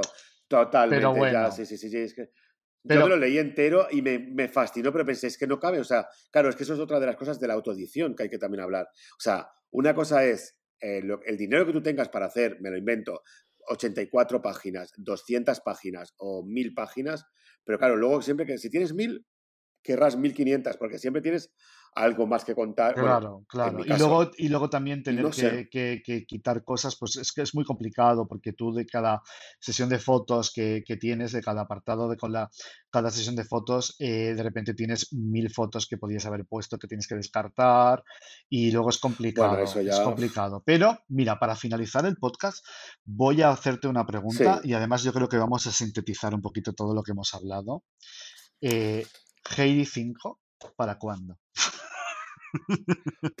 Y tú, y cariño, tú piensas, vete a la a mierda, guapa. O sea, es que tú, me No, no, me es que tú has hablado de la. Heidi 5 ahora, has dicho, es que esto para la Heidi 5, eh, tal. Entonces, eh, Sí, sí, sí, sí, no, sí, me parece maravilloso. Ya, no, no, a ver, tendría que ser travestidos y Heidi 5 para cuándo. Pues mira, mm, wow. pues igual, estamos igual, estamos igual. Yo ahora mismo est- estoy en ello, ¿eh? De hecho, eh, he estado seleccionando ayer y esta mañana he estado seleccionando fotos para Heidi 5 y hay fotones, hay Sí, maravilla, hay sí, peludo, sí. todo. Pero es que es muy complicado, o sea, eh, a ver, se ha quedado una pregunta, bueno, se han quedado muchas preguntas en el tintero que ya hablaremos en las siguientes Sí, más podcasts y sí, tal. sí. Pero una, una, por ejemplo, es cómo consigues los modelos, cómo lo Claro, haces. O claro, sea, claro, claro. Todo eso mm, hay que, es todo complicado. eso. Y, y- es- Yo creo que, que para el siguiente capítulo vamos a, no sé, no sé cómo nos va a pillar, pero a lo mejor eh, podemos continuar un poquito con, hablando de nuestras cositas, pues como de Heidi, que yo creo que a, lo- a los oyentes les va a gustar mucho eh, nos, saber hemos, nos todo. hemos dejado lo, lo más importante que es como, o sea, el momento en el que los hombres sacan la polla, el momento en el que las drags o las travestis Se sacan eh, la polla. llegan aquí, se sacan la polla. ¿Sabes? O sea, sí, hay como, todo, hay todo como cosas Sí, porque porque en el fondo, en el fondo es como, como cuando está Marisa Paredes a punto de morir, que le dice, la pistola la tenías tú, la tenía él, eso es lo que, lo que el, el policía quería saber. Pues un total. poco ese rollo. Se me gente lo que, quiere, lo ocurre que quiere saber es chicha. Se me ocurre cuando colguemos esto, eh, cuando esté colgado en, y luego en Instagram y tal, porque bueno, hoy todavía tenemos cosas que solventar del podcast, pero a lo mejor que los oyentes nos hagan preguntas, que te hagan preguntas sobre la Heidi, sobre, Hombre, eso, eso sería lo sobre más. todo esto, y podemos tener un Hombre, yo, apartado en el a mí yo, yo- yo te digo que tanto, tanto de Heidi como de travestis nos han quedado 250 millones de cosas por decir. 200.000, que queríamos sintetizarlo todo y, y tal, pero es que es imposible porque hay mil cosas. Es imposible. Pero bueno, yo creo que hasta aquí ha llegado nuestro primer podcast. Sí, sí. Es que tengo la boca seca, maricón, ya. O sea, es una cosa loca, ¿eh? O sea, pero No, no, sí, que totalmente. O podría, sea, yo, hay, pod- hay que yo podría seguir hablando, hablando durante horas, pero creo que, que hasta aquí lo lo dejamos aquí y para el próximo, pues seguimos hablando de todo esto. Algún tema tendremos eh, que, que poner, ¿no? En, en el podcast, pero yo creo que a mí se me han quedado muchas preguntas de, de Heidi y que creo que a la gente le... Bueno, y desde aquí, Sí, sí, a mí también, ¿eh? Yo, te- yo me, había me había preparado muchísimas cosas para hablar más, pero claro, es que también es que somos dos cotorras que nos vamos todo el rato para arriba, para abajo, para arriba, para abajo, y entonces ya está. Oye, pero ya, Venga, pero, pues pero, oye, que tenemos el primer episodio de nuestro podcast. Todo perfecto, cariño. No, no, yo, yo estoy, es que yo de verdad que estoy entusiasmado porque es que me apetecía muchísimo y tú lo sabes. O sea, Sí, estoy sí, sí, sí. encantada madrina. Bueno, pues nada, pues hasta aquí. Un besito a, a todos. Un besito. Oye, y la próxima te llamo yo, ¿vale? Venga, la próxima me llamas tú. Chao, pescado. Adeu.